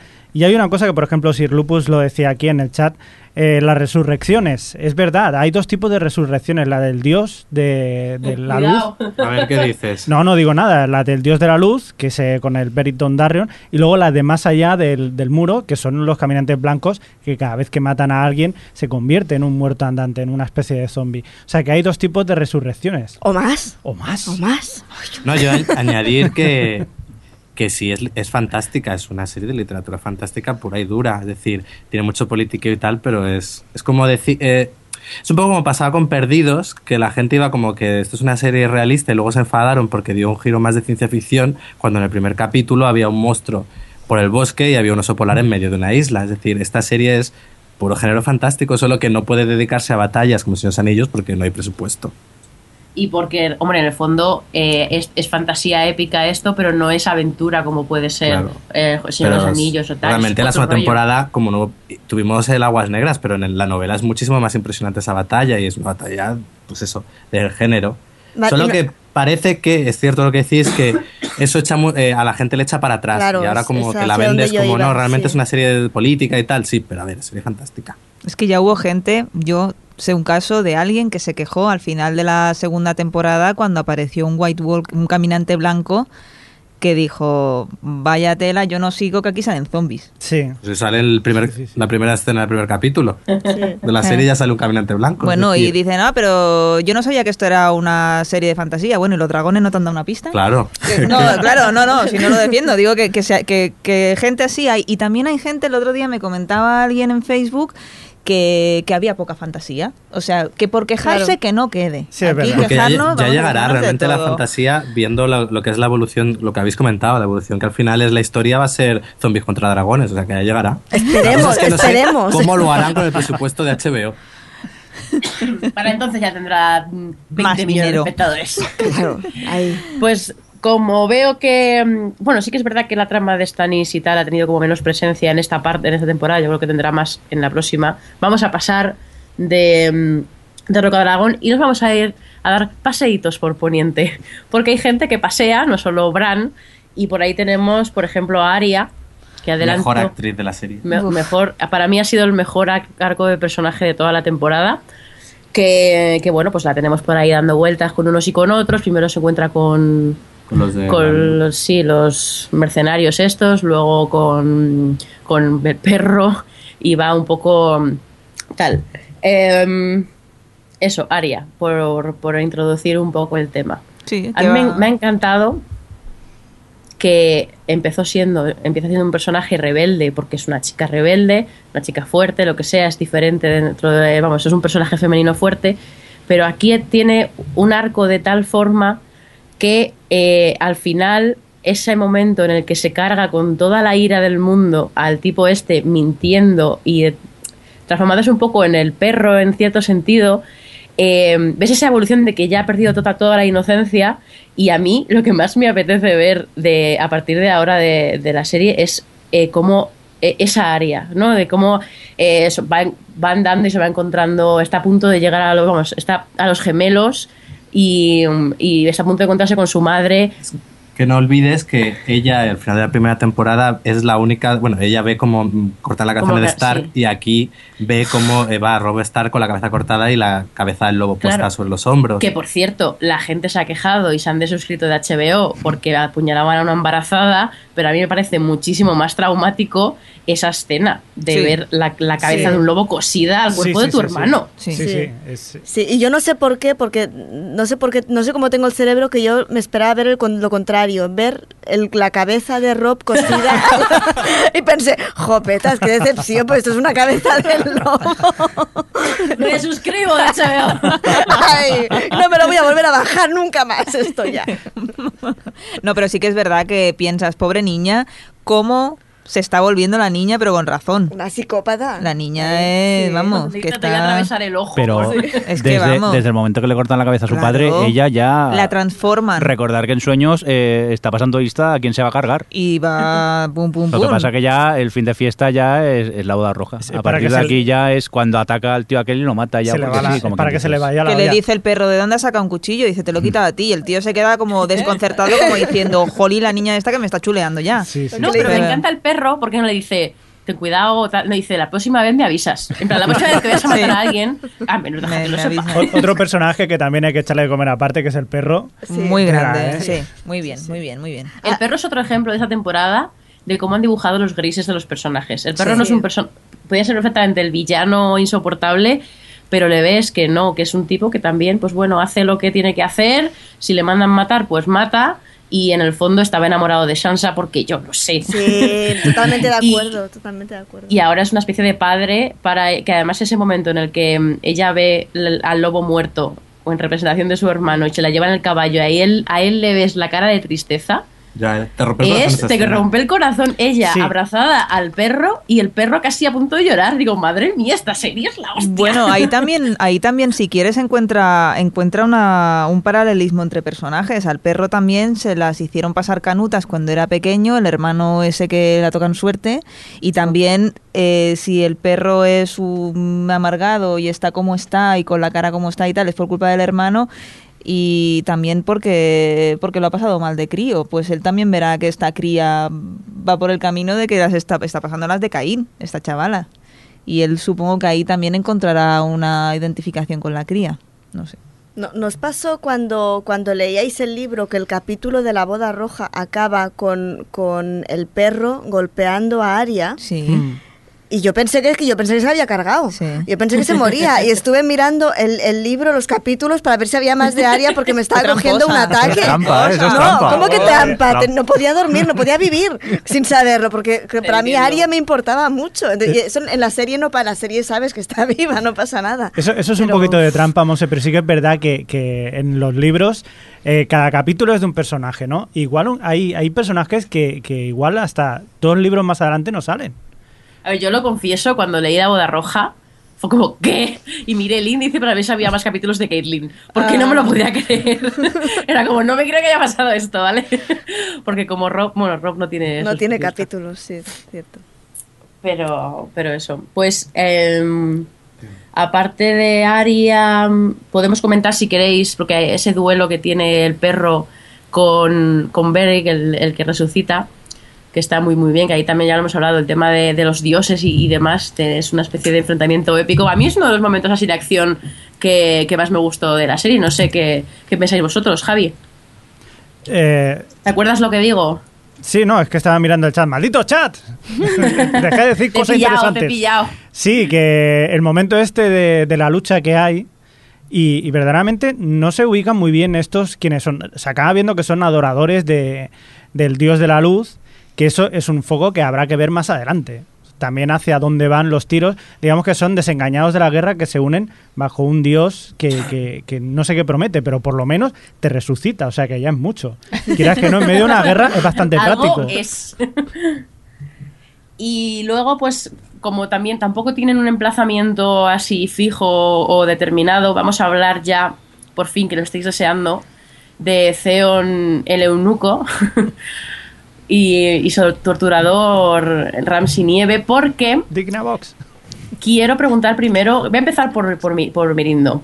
Sí. Porque eh, a ti esa, esa trama que no sabías a dónde iba, que no sabías quién era ese personaje, que al final se ha desvelado quién es ese personaje, ¿tú cómo lo has vivido? Yo- Cuéntanos, Mirindo. Cuéntanos tú. Yo te lo puedo confirmar, Javi, que eh, el, el lunes cuando nos veíamos y lo comentábamos, yo con esa trama voy muy perdido porque el personaje no sé dónde sale.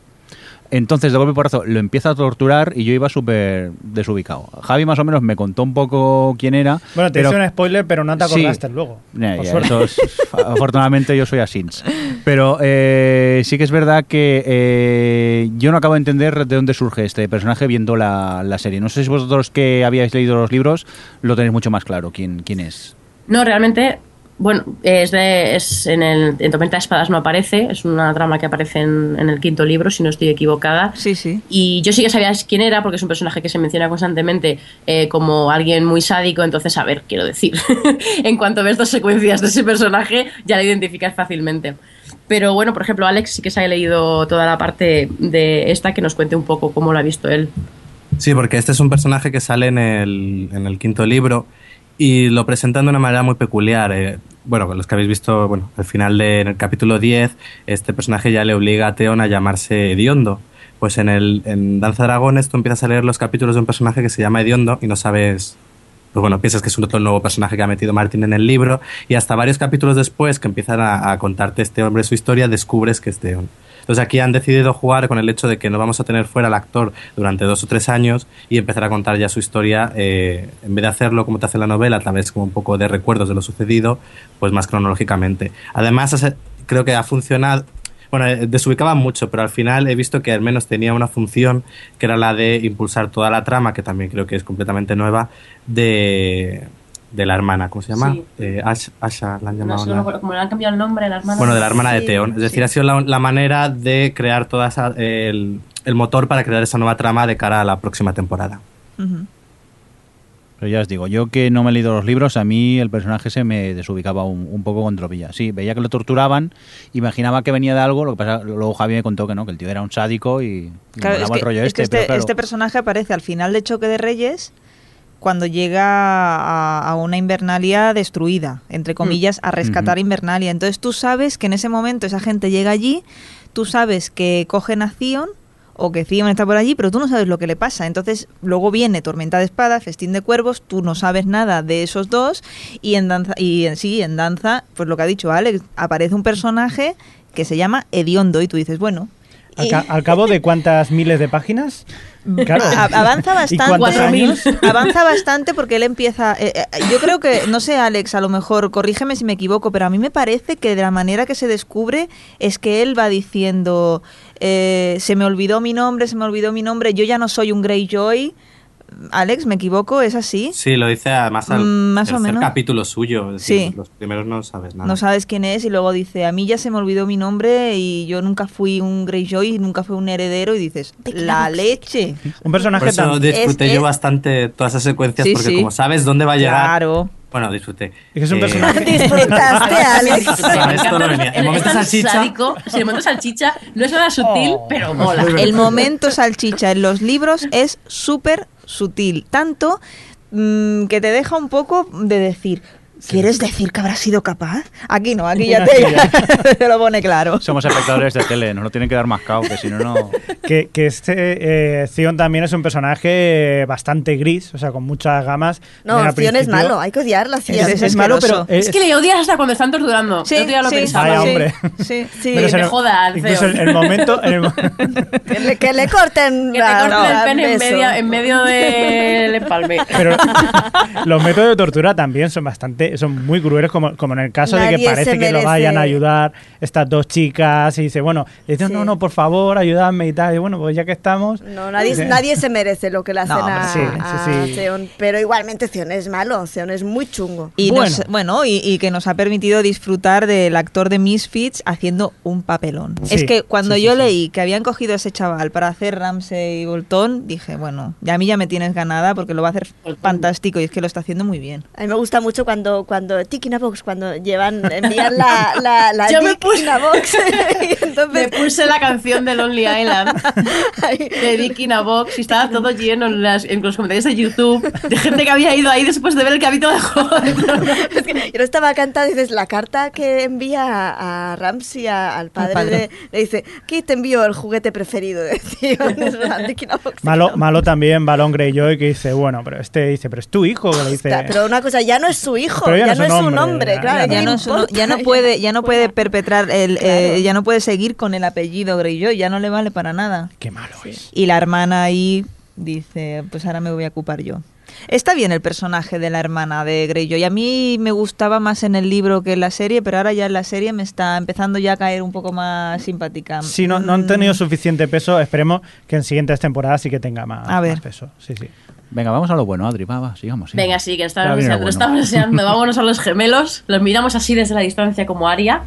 Y, mm, y bueno, sí, por, por, no, por no empezar directamente con la boda roja que os veo, vamos a hablar un poco de cómo han construido eh, toda esta trama de Rob y, y sus mujeres por detrás comiéndole la oreja e intentando salvar eh, la traición que le hizo a los Frey. Vaya. Em, Bueno, hay que decir que no solamente los Frey, sino que alguien que estaba infiltrado dentro del campamento de Rob, que incluso se vio en la segunda temporada, que hay un momento que Tywin Lannister lo dice. Dice, es que Tengo el contacto que tengo dentro del campamento de Rob le iba informando de los movimientos. Es decir, pudieron anticipar lo de la boda roja gracias a que había alguien dentro del campamento que le decía los movimientos que iban a hacer. Y por lo tanto lo obligó a recular para ir a buscar esa ayuda a los Frey. O sea, estaba todo muy bien orquestado. Tendrías que ver la cara que ponía Javi en los lunes cuando me venía a ver. es que sé algo que tú no sabes. Es que han dicho algo en este yo, capítulo. yo creo que nos ha pasado a todos, ¿no? Lo que hemos, los que hemos leído el libro y de hecho los vídeos están ahí que todo el mundo Hombre, grabando a ver la claro. reacción de la boda roja. Yo antes le comentaba a Monse, yo cuando estaba bien, cuando la boda roja, yo no miraba la tele, yo miraba a Carlos a ver la cara que ponía. Y con eso muchas cosas. Eh, que Pero por cierto, ya- Carlos se pensaba que sí que se habían cargado a John Nieve, ¿eh? No me hacéis nada de caso, ¿eh? Dime, dime, No. perdón. Boda roja todavía está prohibida. Vale, vale. Ah, perdón.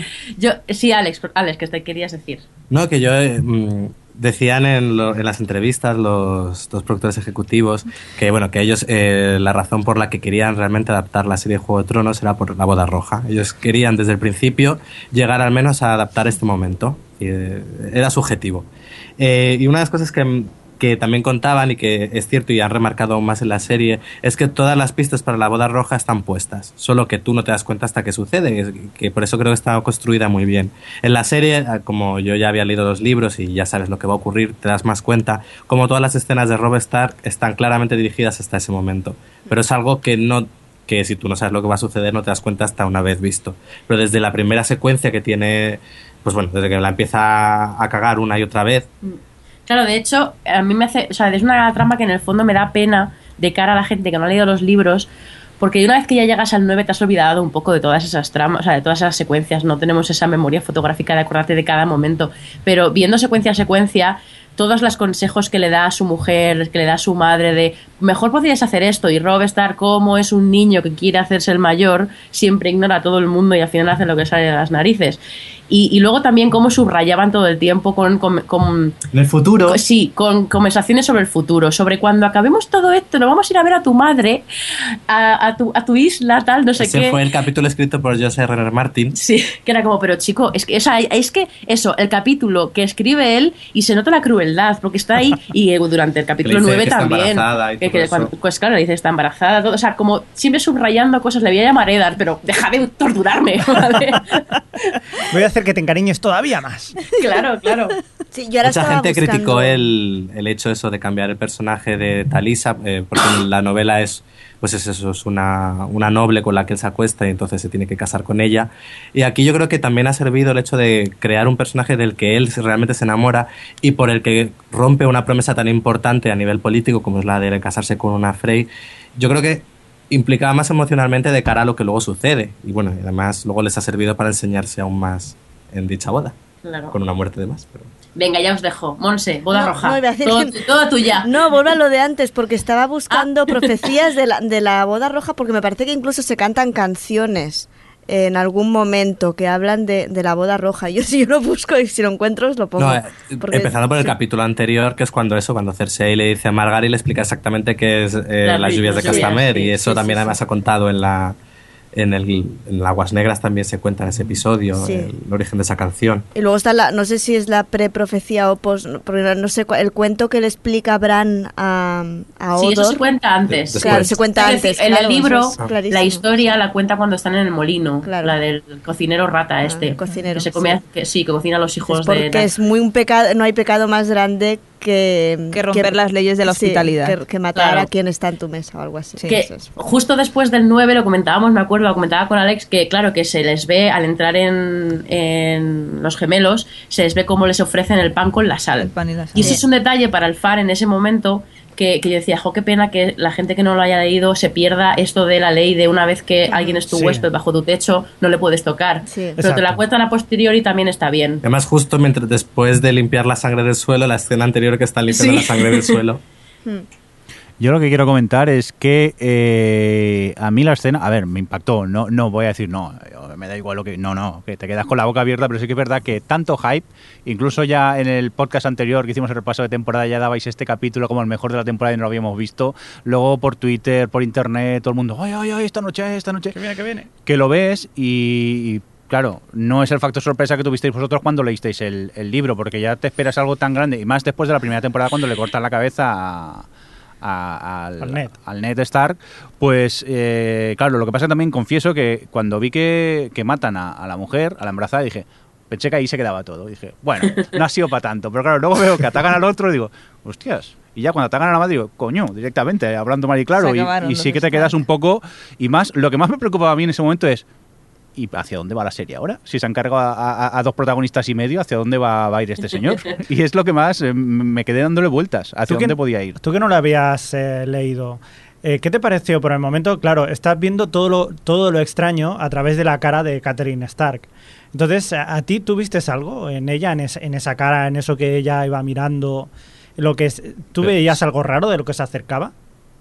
Cuando empieza la música, que ellas ve que, Que cierran cierran la Cuando puerta. cierran puertas y tal, ya te goles algo. Y más, ahí que a ver, Bolton lleva la... el, el problema fue, el problema fue este. Como había tanto hype, ya, ya, vas ya te fijas en todo. Y Claro. cualquier detalle ya yo dije, y cuando me ci- cierran puerta y cambia la música y tal, digo, aquí va a pasar, aquí va a morir alguien, ya pensé. Claro. Pero ya no solo el momento de, del cuando cierran las puertas y suena la música, es todo el rato. O sea, desde que entran por esa puerta son secuencias muy incómodas. Cuando le presentan a todas las hijas, son divertidas, pero porque es como los- el jajaja nervioso este de cuando estás tenso. Es como eh, se masca la tensión en esa cuando cuando le, le hace que le presente a su mujer, que es la mujer por la que les ha traicionado, es como Y como la humilla. como la humilla, claro, es como te- en el fondo está muy bien construido Pero yo- eh, para que te lo vayas oliendo. Yo allí todavía no, no me olía nada. Yo es más eso, sobre todo a partir de que se cierran puertas y, y el batería de, de cool, Cool Play cambia.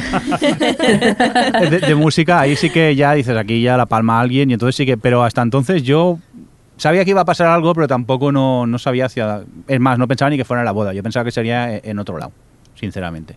Algunas de las quejas que, más grandes que, bueno, que llegaron desde Estados Unidos cuando se emitió, aparte de las reacciones que hubo, eh, una- un artículo que leí bastante curioso se quejaba de que habían hecho en un mismo episodio dos cosas que no se pueden hacer en televisión, que una es apuñalar a una embarazada y otra matar a un animal.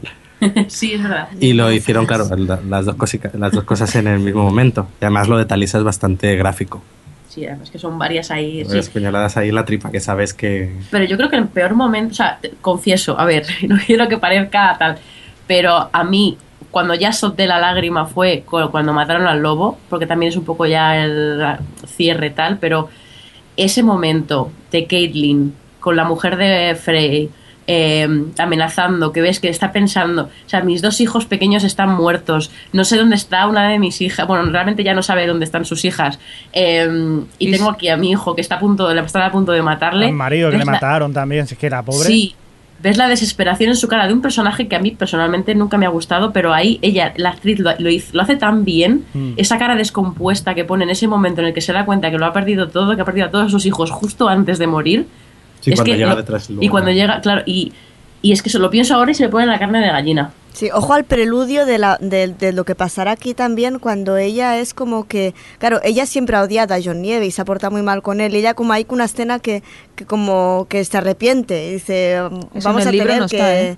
Eso en el libro no está. A mí, a mí en la serie me gustó. Es que ella dice, "Mm, vamos a tener que pagar por, to- por esto que hemos hecho. Bueno, yo al Sí. menos, si está, a mí se me pasó por alto, pero en ningún momento Sí. ella se arrepienta de haber tratado. No, ella en el libro es muy dura con John Nieve Mucho. siempre. sí. No, Es otra de las, de las cosas que humanizan un poco Eh, también a los sí. personajes. Esa secuencia que dice Monse, que es cuando dice, como le traté mal, yo creo que esto es el castigo por todo lo que... porque deseé que se muriese Sí, sí, y es el castigo. Sí, es otra de esos momentos eh, profecía de lo que iban a ocurrir. Hay que decir que, por lo menos en los libros, o, o por lo menos lo que hemos visto esta temporada, Catherine Starr siempre ha estado bajo la sombra de Rob, de todo lo que estaba haciendo. Quizás eh, no le ha hecho tanto caso, pues su madre de, de- de siempre, digamos, ha sido una, una mujer muy fuerte y que le da muy buenos consejos, pero desde que lo desautorizó liberando a Jaime, pues claro, ya perdió todo el control ahí. Y entonces ella es, Es una espectadora. es una espectadora de todo lo que está pasando. Y, y verdaderamente, si no hubiera llegado a hacer eso, quizás no se hubiera llegado a, a la boda roja, ¿no? Bueno, si, no, también si Rob no se hubiera, si Rob hubiera mantenido la entrepierna... También. También. Hablando, hablando de entrepiernas, un chiste muy bueno que he visto en Facebook eh, a propósito de Briden eh, Tully, el tío de Kathleen. Antes de que empiece la masacre, él sale a hacer pipí Sí, y se salva gracias a ese pipí. sí. Y hay chistes en Facebook diciendo el pipí que me salvó la vida y cosas así. Oye, una cosa, ¿vosotros entendéis la, el enfado de la gente por esta escena? Esas reacciones que había por internet. ver, no. voy a ver nunca no más la serie, esto es vergonzoso. No, a ver, No, no, mm, sé si por, por, a ver, por el tema salvajada no lo sé, por lo de la embarazada. Eh, yo lo que sí que comentarios que, que he oído, que me han dicho de gente que no ha leído los libros, pues que se cabrean por lo que hablábamos, que se habían encariñado con un personaje y que habían depositado Pero, esperanzas no en había- que Rob se iba como a, vengar de los Lannister. pero que no habían ¿no? visto la primera temporada. A ver, claro. Y yo siempre les digo, vale, tú te has estado ahí viendo la serie, pero imagínate, a ver, que no es mi caso, ¿no? Porque yo me los leí del tiro, pero la gente que tuvo que esperar años para que saliese el libro siguiente era para suicidarse. Y lo que No, nos pero- queda, ¿eh? También, porque ahora No. faltan dos libros y lo que tardarán. Claro, ¿no? ¿Qué es eso? Que yo, la gente que lo ha leído al día, yo no me lo quiero ni imaginar. Pero no, claro, yo supongo que va más por el hecho de decir, pero este tío que se está cargando a los buenos de la película y me está dejando a los Lannister intactos, a mí lo que me pregunta mm, la gente que conozco que no se ha leído los libros es... ¿Pero va a haber venganza? ¿Va a haber venganza? Y está la gente sedienta de que a los Lannister mm, les pase de todo. A los Lannister y yo creo que Yo a los creo que te Frey. Y a los Frey y a los Boltón y a todos los malos. Yo, cuando te pregunten eso, tú les dices la respuesta, la serie te la da con la historia del cocinero rata. Es, esa es que además eso justo cuando acaban de Cierto. cortar la secuencia es cuando corta y está Walder Frey comiendo y la gente limpiando la sangre del suelo. Tú dices, es que es que le va a caer, a este le va a caer. El en karma. algún momento tiene que caer. Y Claro. Yo creo que ¿eh? gran parte del impacto también que tiene que tiene toda esta boda roja es el hecho de que hasta el momento es- la serie también tenía eso, los malos, que son los Lannister, y los buenos, que son los Stark. Pero ya no, la guerra ya no. entre reyes realmente se limitaba al el, el rey del norte contra los Lannister. Y de repente, eso, te has cargado al bueno. que vale, que sí, que había, en la primera temporada matan a Ned Stark y tal, pero aún así tú no te piensas que vayan a cargarse al rey del norte. Es que es como lo único bueno que te queda dentro de todo esa, mm, ese grupo de conspiraciones y de gente malvada, están ellos ahí. Claro, con esto Martin es como, mira, no, aquí no, por muy bueno, cuanto más bueno seas, pero vas a acabar. Entonces, claro, yo creo que eso es gran parte del impacto que tiene el decir, ya no es tanto que el personaje sea más o menos querido como el hecho de que implicaba que era los buenos de la serie, en cierto modo, y te los has cargado un plumazo. Adri, cariño, hecho- que hasta, Sí, pero- hasta, hasta Vanessa se ha asustado de los golpes que le das al chat. que había un momento que he dicho esto que... ¿Esto Es que Adri sale? estaba diciendo que no muere, que no muere. Oye, pero qué contenido, me ha llamado cariño y todo. Ay, cariño. No, yo quería decir que realmente eh, eh, yo, yo veo la crueldad de Martin y de su, su, su forma de llevar las historias más que en, la, en lo que es la boda roja en sí, que en ese momento eh, de Aria, ¿no? Todo que tú ves que se está acercando, tú ves que se va a encontrar después de estar vagando sin rumbo y estando sola, una niña de 13 años por ahí tal, que se va a encontrar con su madre y con su hermano mayor y, que además en los libros es igual, son capítulos súper cortitos, intercalados de Caitlyn y, y Aria, y entonces como se van a encontrar, se van a encontrar y finalmente pasa lo que pasa. O sea, eso es, ya no es cargarse a los buenos, o sea, es hacerlo con saña, hacerlo con crueldad, con es que, que te, te- te pongo lo bueno, la miren en los labios y te la quito. Aún así, Martin reconoció que le costó escribirlo. Dice que cuando llegó a ese momento se lo dejó para el final del libro, lo dejó ahí aparcado, dijo, sé lo que voy a hacer, y luego ya lo retomó cuando acabó el libro, retomó ese capítulo. Sí, porque le costó o porque se quería guardar Ya, lo que no le daba más gusto para el final. Dice, es que le- emocionalmente le costaba, pero a ver, lo Pero todos sabemos, también. ¿eh? todos sabemos que es mentira, que se lo estaba guardando aquello de me dejo el mejor trozo para el final. Pero yo, yo creo que Era este como una tío- imagen que había en Facebook que aparece él y detrás un lago y pone, el lago este está hecho de las lágrimas de sus fans. Sí, es que hay muchas así, ¿eh? es que el tío se lo gana a pulso. Pero el tío está haciendo un ejercicio de eh, os voy a cambiar los esquemas. Porque Sí. nosotros Claro. tenemos el cerebro, El tenemos bueno el y el cerebro, malo. claro, el cerebro Mm. Diseñado para que las cosas pasen. No, la boda de, de Sansa y Tyrion, ay, que se llevan bien, ay, que igual funciona. No, o sea, a ver, el eh, Stark, ay, que es el protagonista, ay, que no, no, que lo matan. Ay, Rob, que, que vale, que ahora es el rey del norte y se va a vengar y todo va a ir bien. No, o sea, es como, a ver, que no, que os voy a, que todo lo que esperáis, como Aria, que ay, que se va a reunir con sus padres, Bran y, y Snow, ay, que se van a reunir los hermanos, que no, que no va a pasar, que os voy a fastidiar. A la que como- pase algo bueno no nos lo vamos a creer. Bueno, eh, claro. Lo vas a temer, vas a decir, uy, está pasando algo bueno, esto que le va a seguir algo malo. Yo creo No, pero es verdad, otro momento que ha, que ha dicho Monses, eh, cuando bueno, Tyrion y, y Sansa se casan, parece que van mal, luego tiene una secuencia en la que parece que empiezan a conectar Sí. y después de eso ella se entera de la boda roja y ya sabes que, que ya Ese no va a momento- A mí eso me frustraba Duro, ¿eh? mucho como lectora. Porque pero es además que- en la tercer, en Tormenta de Espadas tienes el punto de vista de Tyrion y el punto de vista de Sansa, que me gustó mucho eso, que existiesen los, los capítulos de ellos dos, porque en otras relaciones no, no tienes esas dos visiones. Y es una de esas, o sea, es frustración, que es lo que me genera Martín muchas veces con su forma de contar las cosas, que esa relación que podía haber sido buena para ella y tal, me frustra mucho leerla a ella y, y saber que ella en, en ningún momento va a aceptar a Tyrion como, como su hombre. A pesar, como- a pesar de que Tyrion no es particularmente fan de que de, de- de lo que ha pasado con la boda roja. No, pero tú le lees su punto de vista y bueno, lo ha aceptado, es lo que le ha tocado. Sí, sí. La- Sansa es una chica guapa, es una chica amable y la piensa tratar con todo el respeto del mundo. Y tú ves que él quiere algo bueno para ella, que ya ha sufrido demasiado, es el único que se da cuenta de lo que ha sufrido Sansa estando en desembarco del rey. Sí, sí. Y Sansa no se da cuenta de esto y a mí eso me frustra mucho. Y, y Martin siempre es como ahí metiendo el dedo en el ojo constantemente en todo ese tipo de cosas que como lector y como espectador te frustran. Yo Muérete, bueno, no, acaba el libro. ¡No! Yo quería decir una cosa respecto a lo que decía Vanessa ahora, que Tyrion, por ejemplo, no estaba muy de acuerdo con lo que había pasado en la boda roja y hay un momento que, se- que en el duelo dialéctico que tiene con su padre también se lo, se lo explica, ¿no? Le, le dice, oye, ¿cómo, ¿cómo has podido hacer eso? Tú casi lo has urdido para que llegase a esto. Tú has hecho, el, el- digamos, la, la- la alianza prohibida con, eh, con esto, con el Bolton y con, y- con los Frey. Y entonces él le dice, hombre, es mejor matar a una docena que, me- que matar a, a cientos de miles que, que estarán ahí luchando. O sea, me he visto, visto así, sí, pero es que no Sí. está bien de esta No, forma. no. Pero de- desde un punto de vista estratégico, no sé, yo lo veo incluso normal que se, que se unan unos cuantos para intentar, sobre todo porque los Bolton, por ejemplo, desde siempre han odiado que no se explica, se explica mejor en los libros, que habían odiado desde siempre a los a los a los Les Stark. tenían envidia. Le tenían Sí. una envidia terrible. Sí. Y, y bueno, los Frey también pasaban. O sea, ellos les han hecho, pues eso, un- El Frey, los Frey con los Tully. Exacto. Entonces es una Los cosa que Frey dices, no deja de ser venganza sobre venganza. Y, y bueno, no sé hasta qué punto, quizás porque estamos desde el punto de vista de los Stark, que nos han hecho desde el principio.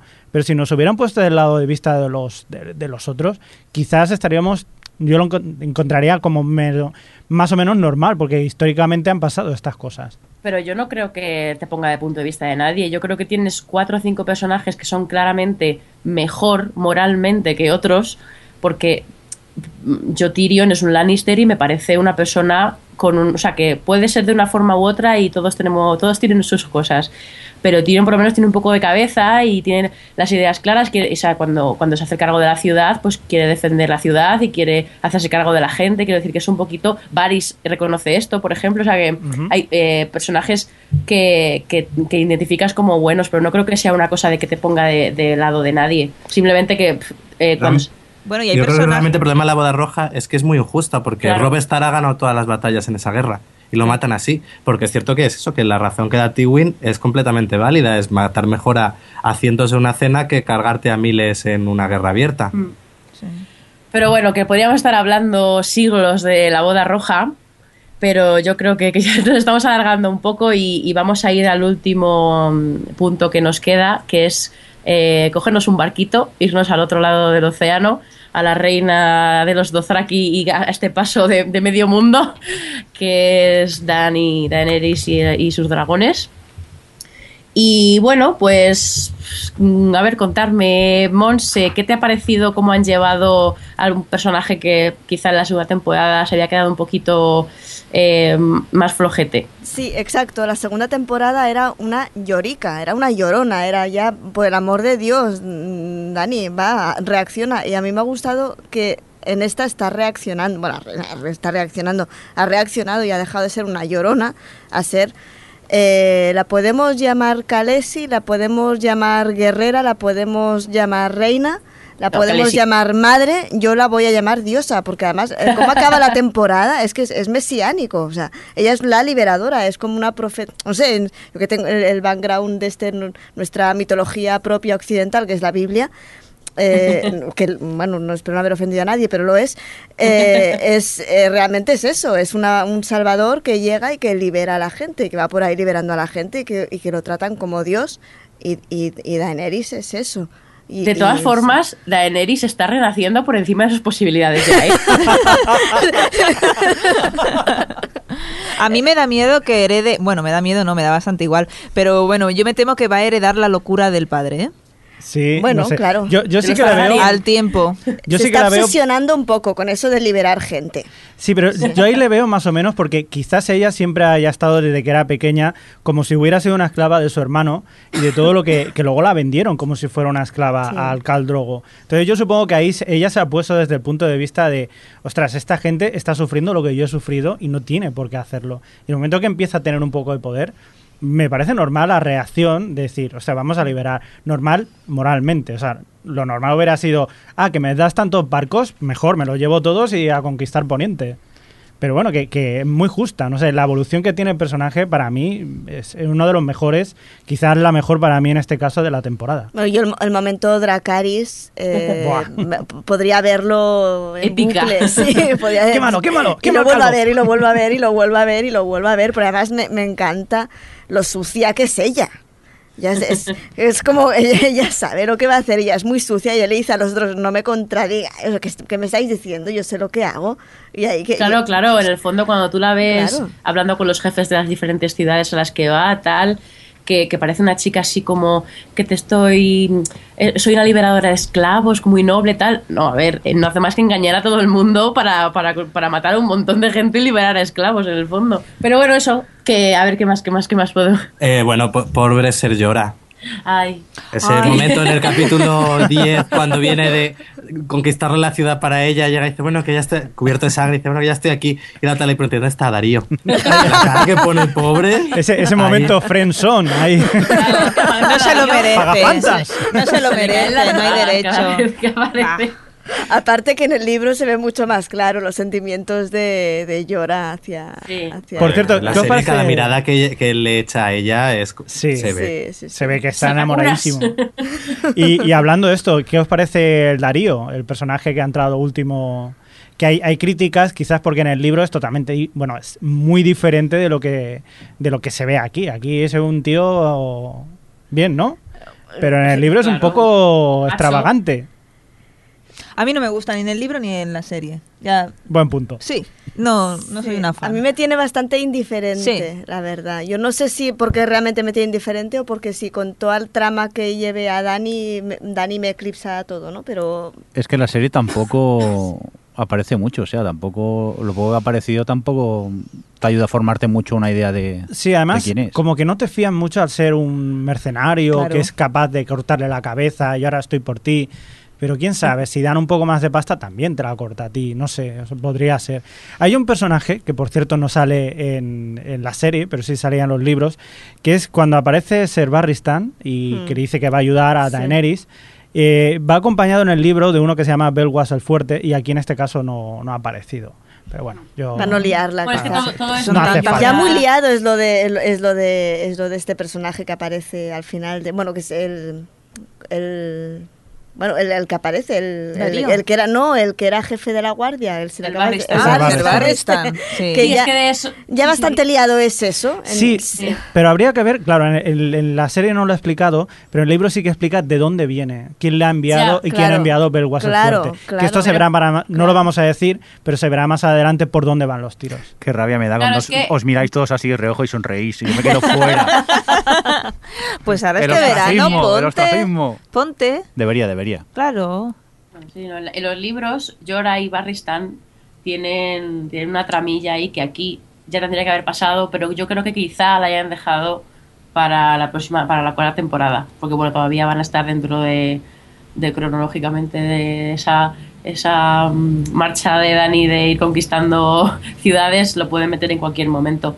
Pero sí que es verdad que son dos personajes que tienen una secuencia que está muy bien, esa secuencia en la que los dos están hablando y midiendo qué sabe el otro del, de, de uno, ¿no? No sé si me estoy explicando. Sí, sí, sí. Pero tú les ves que se están hablando y es que tú qué sabes de mí y yo qué sé de ti. Porque a ver si me la vas a joder, que esta tía no sabe nada. Yo creo que Juego de Tronos es una serie muy buena a la hora de manejar eh, diferentes niveles a la- en las conversaciones. Están lo que se dice claramente, lo que se quiere decir realmente por debajo y luego lo que se transmite con las miradas y todo el lenguaje no, ver- eh, no verbal que tienen. Por eso yo creo que es una serie que hay que ver prestando la atención, no es una de estas que te puedas poner para tener de fondo y que si no, no estás atento pues te pierdes cosas por eso, porque maneja muchos niveles. Y bueno, no sé si comentar, queréis comentar algo de Vale. la diosa Dani y su Valirio, que cada vez que me habla Lirio es como... Pero qué bueno lo de hablo Valirio. Yo soy, yo, yo soy Daenerys de la tormenta, madre de dragones. Valirio es mi lengua madre. Y te he estado escuchando mientras me insultabas. Y ahora mi dragón te va a matar. Adiós. Y me llevo a tus esclavos. Qué Muy gran bien, resumen de la escena. Sí, sí, no, no, Sí, es, fantástico. Pues nada, si queréis ya podemos pasar un poco a las conclusiones de la temporada y para hacerlo vamos a introducir un corte que nos ha enviado también Pilar Pigona, que resume un poco así todo y nos coloca un poco todas las cosillas. De las temporadas emitidas hasta ahora de Juego de Tronos, me quedo sin duda alguna con esta última. Iba predispuesta porque adapta parte del que es mi libro favorito de la saga, Tormenta de Espadas, pero no hay que quitarle mérito a Weiss y Benioff, que le han tomado el pulso a la serie y ya no vacilan a la hora de introducir cambios. Se les nota más seguros, los nuevos personajes han sido magistralmente plasmados, los cambios entre escenarios muy bien llevados, y los grandes momentos de la novela han sido llevados a la pantalla con perfección la boda roja, el corte de mano de Jamie, la toma de Astaporo Yunkai, la muerte de Mormon. Si tuviera que ponerle algún pero, sería las escenas de tortura de Theon, pero porque estaban tan bien hechas que lo pasaba realmente mal cada vez que el pobre aparecía en pantalla. Obviando este pequeño detalle, califico la temporada de excelente y quiero que sea ya 2014 para ver la cuarta. Uf, pues no queda ni nada. Ay, hija, yo Hasta siempre hablar con Alex. No hablamos del, del tiempo en sensación térmica. Mira, los te- yo quiero que en sensación temporal los, los episodios de Juego de Tronos, la temporada de Juego de Tronos, dure lo que dura. Porque yo acabo la temporada y me parece que empezó ayer. Sí. Y los capítulos me duran 20 minutos. Me cabreo. Yo acabo el episodio y miro y digo, a ver, esto no dura 50 minutos. Y, sí, y- y hasta 60 veces. Yo no, no sé si os pasa a vosotros que a mí, a mí yo, por ejemplo, me he leído los libros, sé muchas veces lo que va a pasar y sin embargo estoy que no se acabe, por favor, que dure una hora. ¿Podría durar una hora más cada episodio? Me la tragaría tranquilamente. Aparte que tampoco te enteras. Y eso que normalmente hay muchas escenas que están hablando tranquilamente y tampoco pasa mucha cosa, pero te quedas atrapado, te quedas como hipnótico viendo el capítulo y es lo que decís, pasan, pasan volando, no parece un capítulo de HBO. Pasan cosas, es como, como en el hormiguero, que pasan cosas, la gente se mueve, hacen No, cosas. no me refería, Monseña, a, que- a que sean todos un peñazo los capítulos Estoy de de HBO, contigo. sino en cuanto a duración, que normalmente son mucho más largos. Que estamos acostumbrados a los 42 minutos y a partir del 43 ya las series se, te hacen un poco largas. Y en Vamos, cambio que no parece Boardwalk Empire, ¿no? Exacto.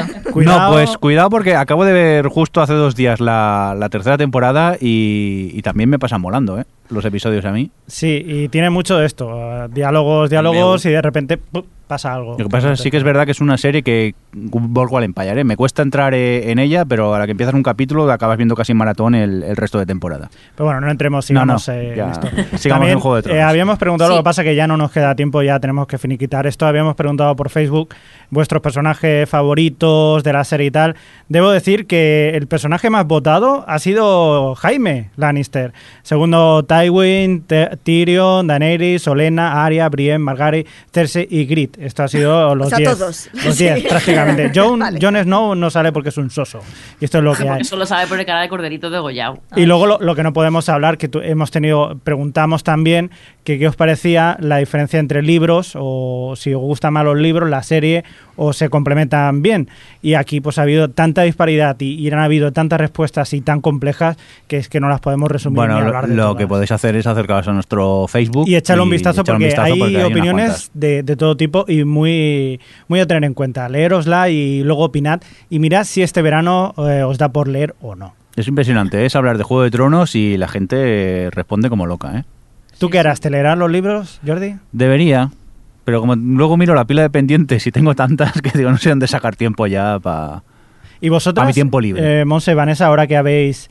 Ahora que eh, os arrepentéis de haber leído los libros, ¿os gustaría ver la serie sin haber leído los libros? No, no, no. Yo, yo estoy muy tranquila. Mm, De hecho, si ahora pudiera, me, me guardaría las. O sea, volvería a leerme los libros y luego volvería a ver la serie. Yo estoy haciendo relecturas.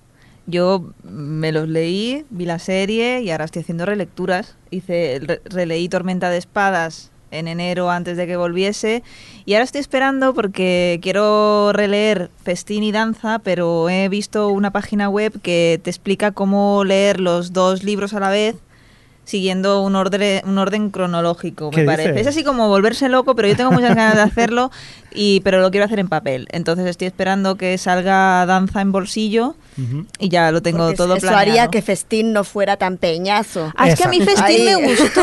Es que yo, claro, no. Madre del amor Sí, sí, la gente dice, ah, es que Festín, qué rollo, mucho politiqueo. Ah, pues a mí me gustó. ¿Será que a mí el politiqueo me va? No sé. Debemos, debemos eh, A mí deciros Festín una me cosa. gustó casi más que Danza. Sí, ¿no? Danza sí que fue decepcionante. A mí Danza me gustó más que Festín. Me, me gustó muchísimo, muchísimo. Hay una cosa que, que la gente se cree que la primera temporada se primero en libro, segunda segundo, tercero No. tercero. Cuidado que en el tercero, eh, en el tercer libro hay cosas que no han salido en esta tercera temporada que se han guardado. Os lo recomiendo. Yo que no me he Yo- leído los libros, eh, sí que a veces creo que si me hubiera leído los libros eh, pillaría detalles que, que no, no, no, no pillo. Tengo la sensación que viendo la serie me, me pierdo, me pierdo cosas. Pero creo no que, lo o sea, sabes. Yo que los tengo súper recientes porque los he ido leyendo a la vez, o sea, como unos meses antes de que llegasen la- las temporadas. Eh, yo creo que los disfruto como los disfruto porque muchas de las, secuencias cobran otro significado cuando sabes hacia dónde van y cuando conoces más a los personajes puedes disfrutar más de todas las sutilezas y de todas las cosas que como que estás más situado y yo lo disfruto, sé que lo disfruto tanto por eso. Sí. Yo voy a Entonces- montar un semiservicio de consultoría en el trabajo porque al día siguiente que emitan el capítulo vienen a mi mesa y me dicen, pero a ver, Monse, esto que... No, porque resulta que esto que pasa... Ah, vale, y se va. Pero sin spoilers. Sin ¿no? spoilers, yo solo Ah, les explico eres para que buena. entiendan mejor lo que han visto. Y la semana siguiente vuelven, Monse, que no, que esto, que tal. Sí, sí. Bueno, tú eres buena. A mí me a mí me chafaron la muerte de Ned Stark cuando aún no había empezado la serie y Uh. estaba empezando a leer Juego de Tronos. Uh. Estaba empezando a leer Juego de Tronos y un amigo, entre comillas, me dijo... ah, ¿Has Entre comi- las cuando? comillas se las puse ese día. Me dijo, ¿ya se han, ya se han cargado Ned Stark? Y dije, vale. Pero ¿cómo, cómo se puede ser así? Mátame Bueno. ya. Pues vamos a ir concluyendo el especial y como ya hemos ido dando apuntes de lo que nos ha parecido, las, las mejorías con respecto al anterior, tal, yo creo que cada uno podíamos ir un poco haciendo una conclusión de lo que ha sido esta tercera temporada, a lo mejor destacar algún personaje, lo que os apetezca. Empezamos por las invitadas y venga, empieza tú, Vanessa, que así haciéndonos un, un resumen. Un resumen de la temporada. A ver. Sí, o algo que en plan, A mí me ha gustado. una, una conclusión. Vale, a mí me ha gustado mucho los cambios que se han introducido con respecto al libro. Estoy súper a favor y me han gustado. El personaje que más me ha gustado quizás sea Tywin Lannister y seguido de Jaime.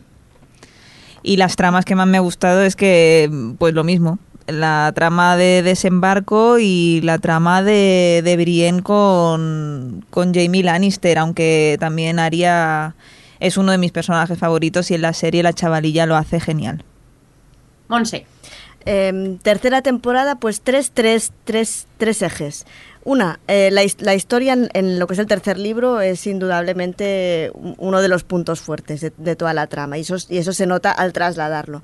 Eh, el otro, que, los, que los, los responsables de la serie han sabido hacerlo muy bien, ya, ya lo hemos dicho antes, no hace falta repetirlo. Han sabido vehicularlo todo de una forma bastante, bastante magistral.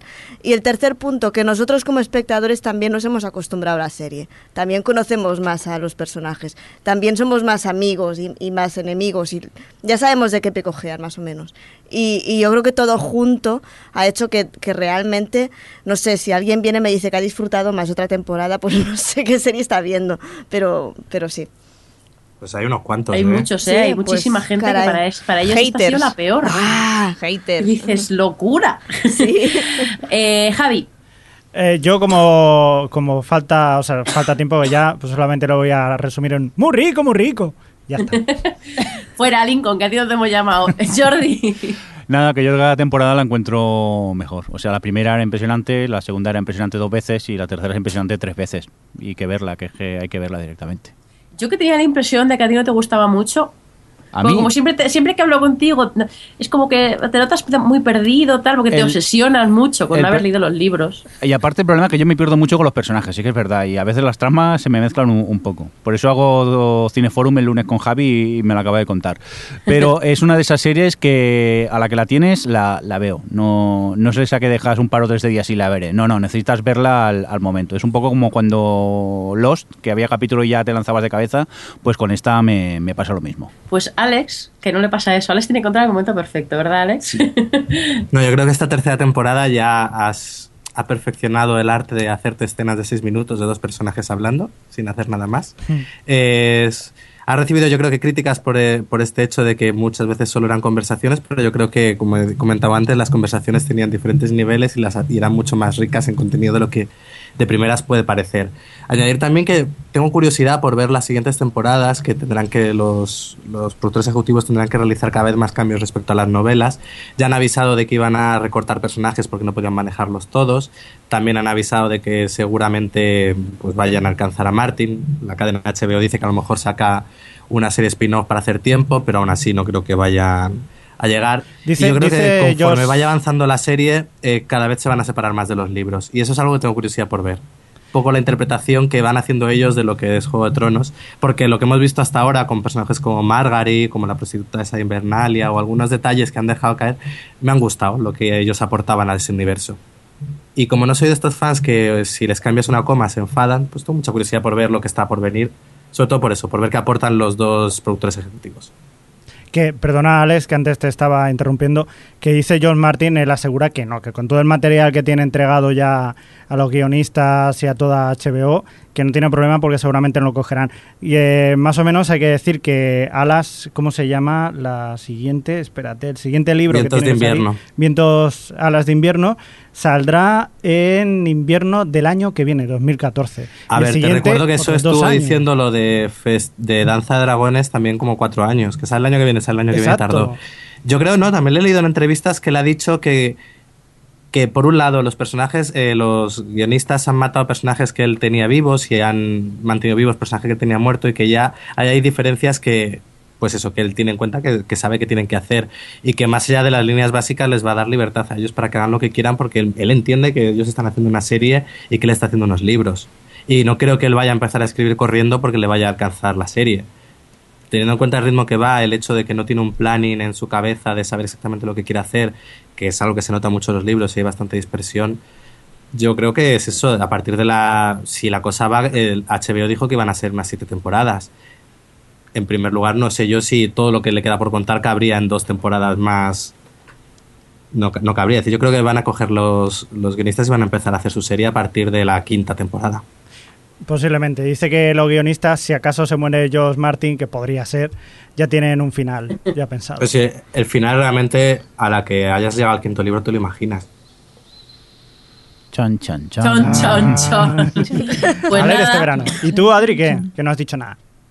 Es que lo habéis dicho un poco todos vosotros. A mí, es, sobre todo, es la que más me ha gustado por, por cómo han, nos han llevado de la mano de los personajes, cómo han, nos han enseñado un poco. Porque si, si os acordáis de los pósters de temporada que salían todas las caras de ellos, como por un lado en color así, colores cálidos y el otro como color hielo, eh, esta temporada hay un poco de eso, de ver los dos lados de cada personaje y los hemos conocido, que es algo que también ha mencionado antes Monse, y, y es lo que más me ha gustado, el personaje de Aria que, que me chifla y me ha encantado cómo han llevado su evolución esta temporada, y en fin, si es que lo habéis dicho todos vosotros. Ha sido la más redonda en todos los aspectos, en, en el narrativo, es que eh, es la que más he disfrutado, sobre todo por el secuencia a secuencia. A mí es algo que me ha flipado, porque son secuencias de 8 minutos muchas veces. Aunque esta temporada no han abusado tanto de, de secuencias tan largas, pero mm, era un disfrute secuencia a secuencia, de pensar.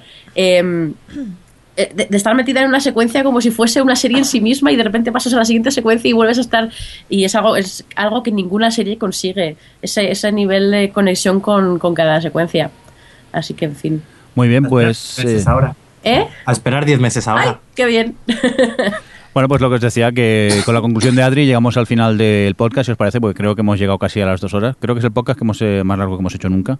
Luego esperemos que el servidor aguante, que luego pasa lo, lo que, lo que pasa. Dos Eh, horas que podrían ser cuatro, tranquilamente. Sí, lo sé, lo sé, pero yo os estoy haciendo señas que cortéis hace ya hora y media casi.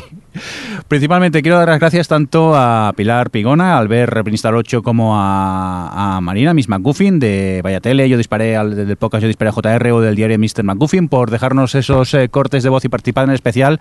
Y también quiero dar eh, las gracias a la gente que corre por el chat, que están aquí también opinando y, y colaborando un poco con nosotros. También a Tarjot, que nos llamó. Y principalmente también a las invitadas, a Vanessa, que muchas gracias por venir. A vuestra disposición, siempre que queráis, yo encantada. Tú ya sabes que siempre que coincidamos horarios te vamos a secuestrar y te vamos a traer hacia el estudio, igual que a Monsiña. Monsiña, que muchas gracias por venir, como siempre. Yo para mí es más placer que venir que vosotros tenerme, creo. Javier Fresco, adiós. Adiós. Eh, nada, gente de Skype, Adri, que nos oímos en breve. No Hasta sabemos cuándo, no sabemos cuándo, pero que nos oiremos en breve. Y como no, Alex también, que nos oímos en breve. Que muchas gracias, como siempre, por estar ahí. Adiós. Y un cordial saludo de quien nos acompañó, con vosotros el señor Mindo. Que nos vamos, adiós. O Televisión Podcast, el podcast de la cultura audiovisual.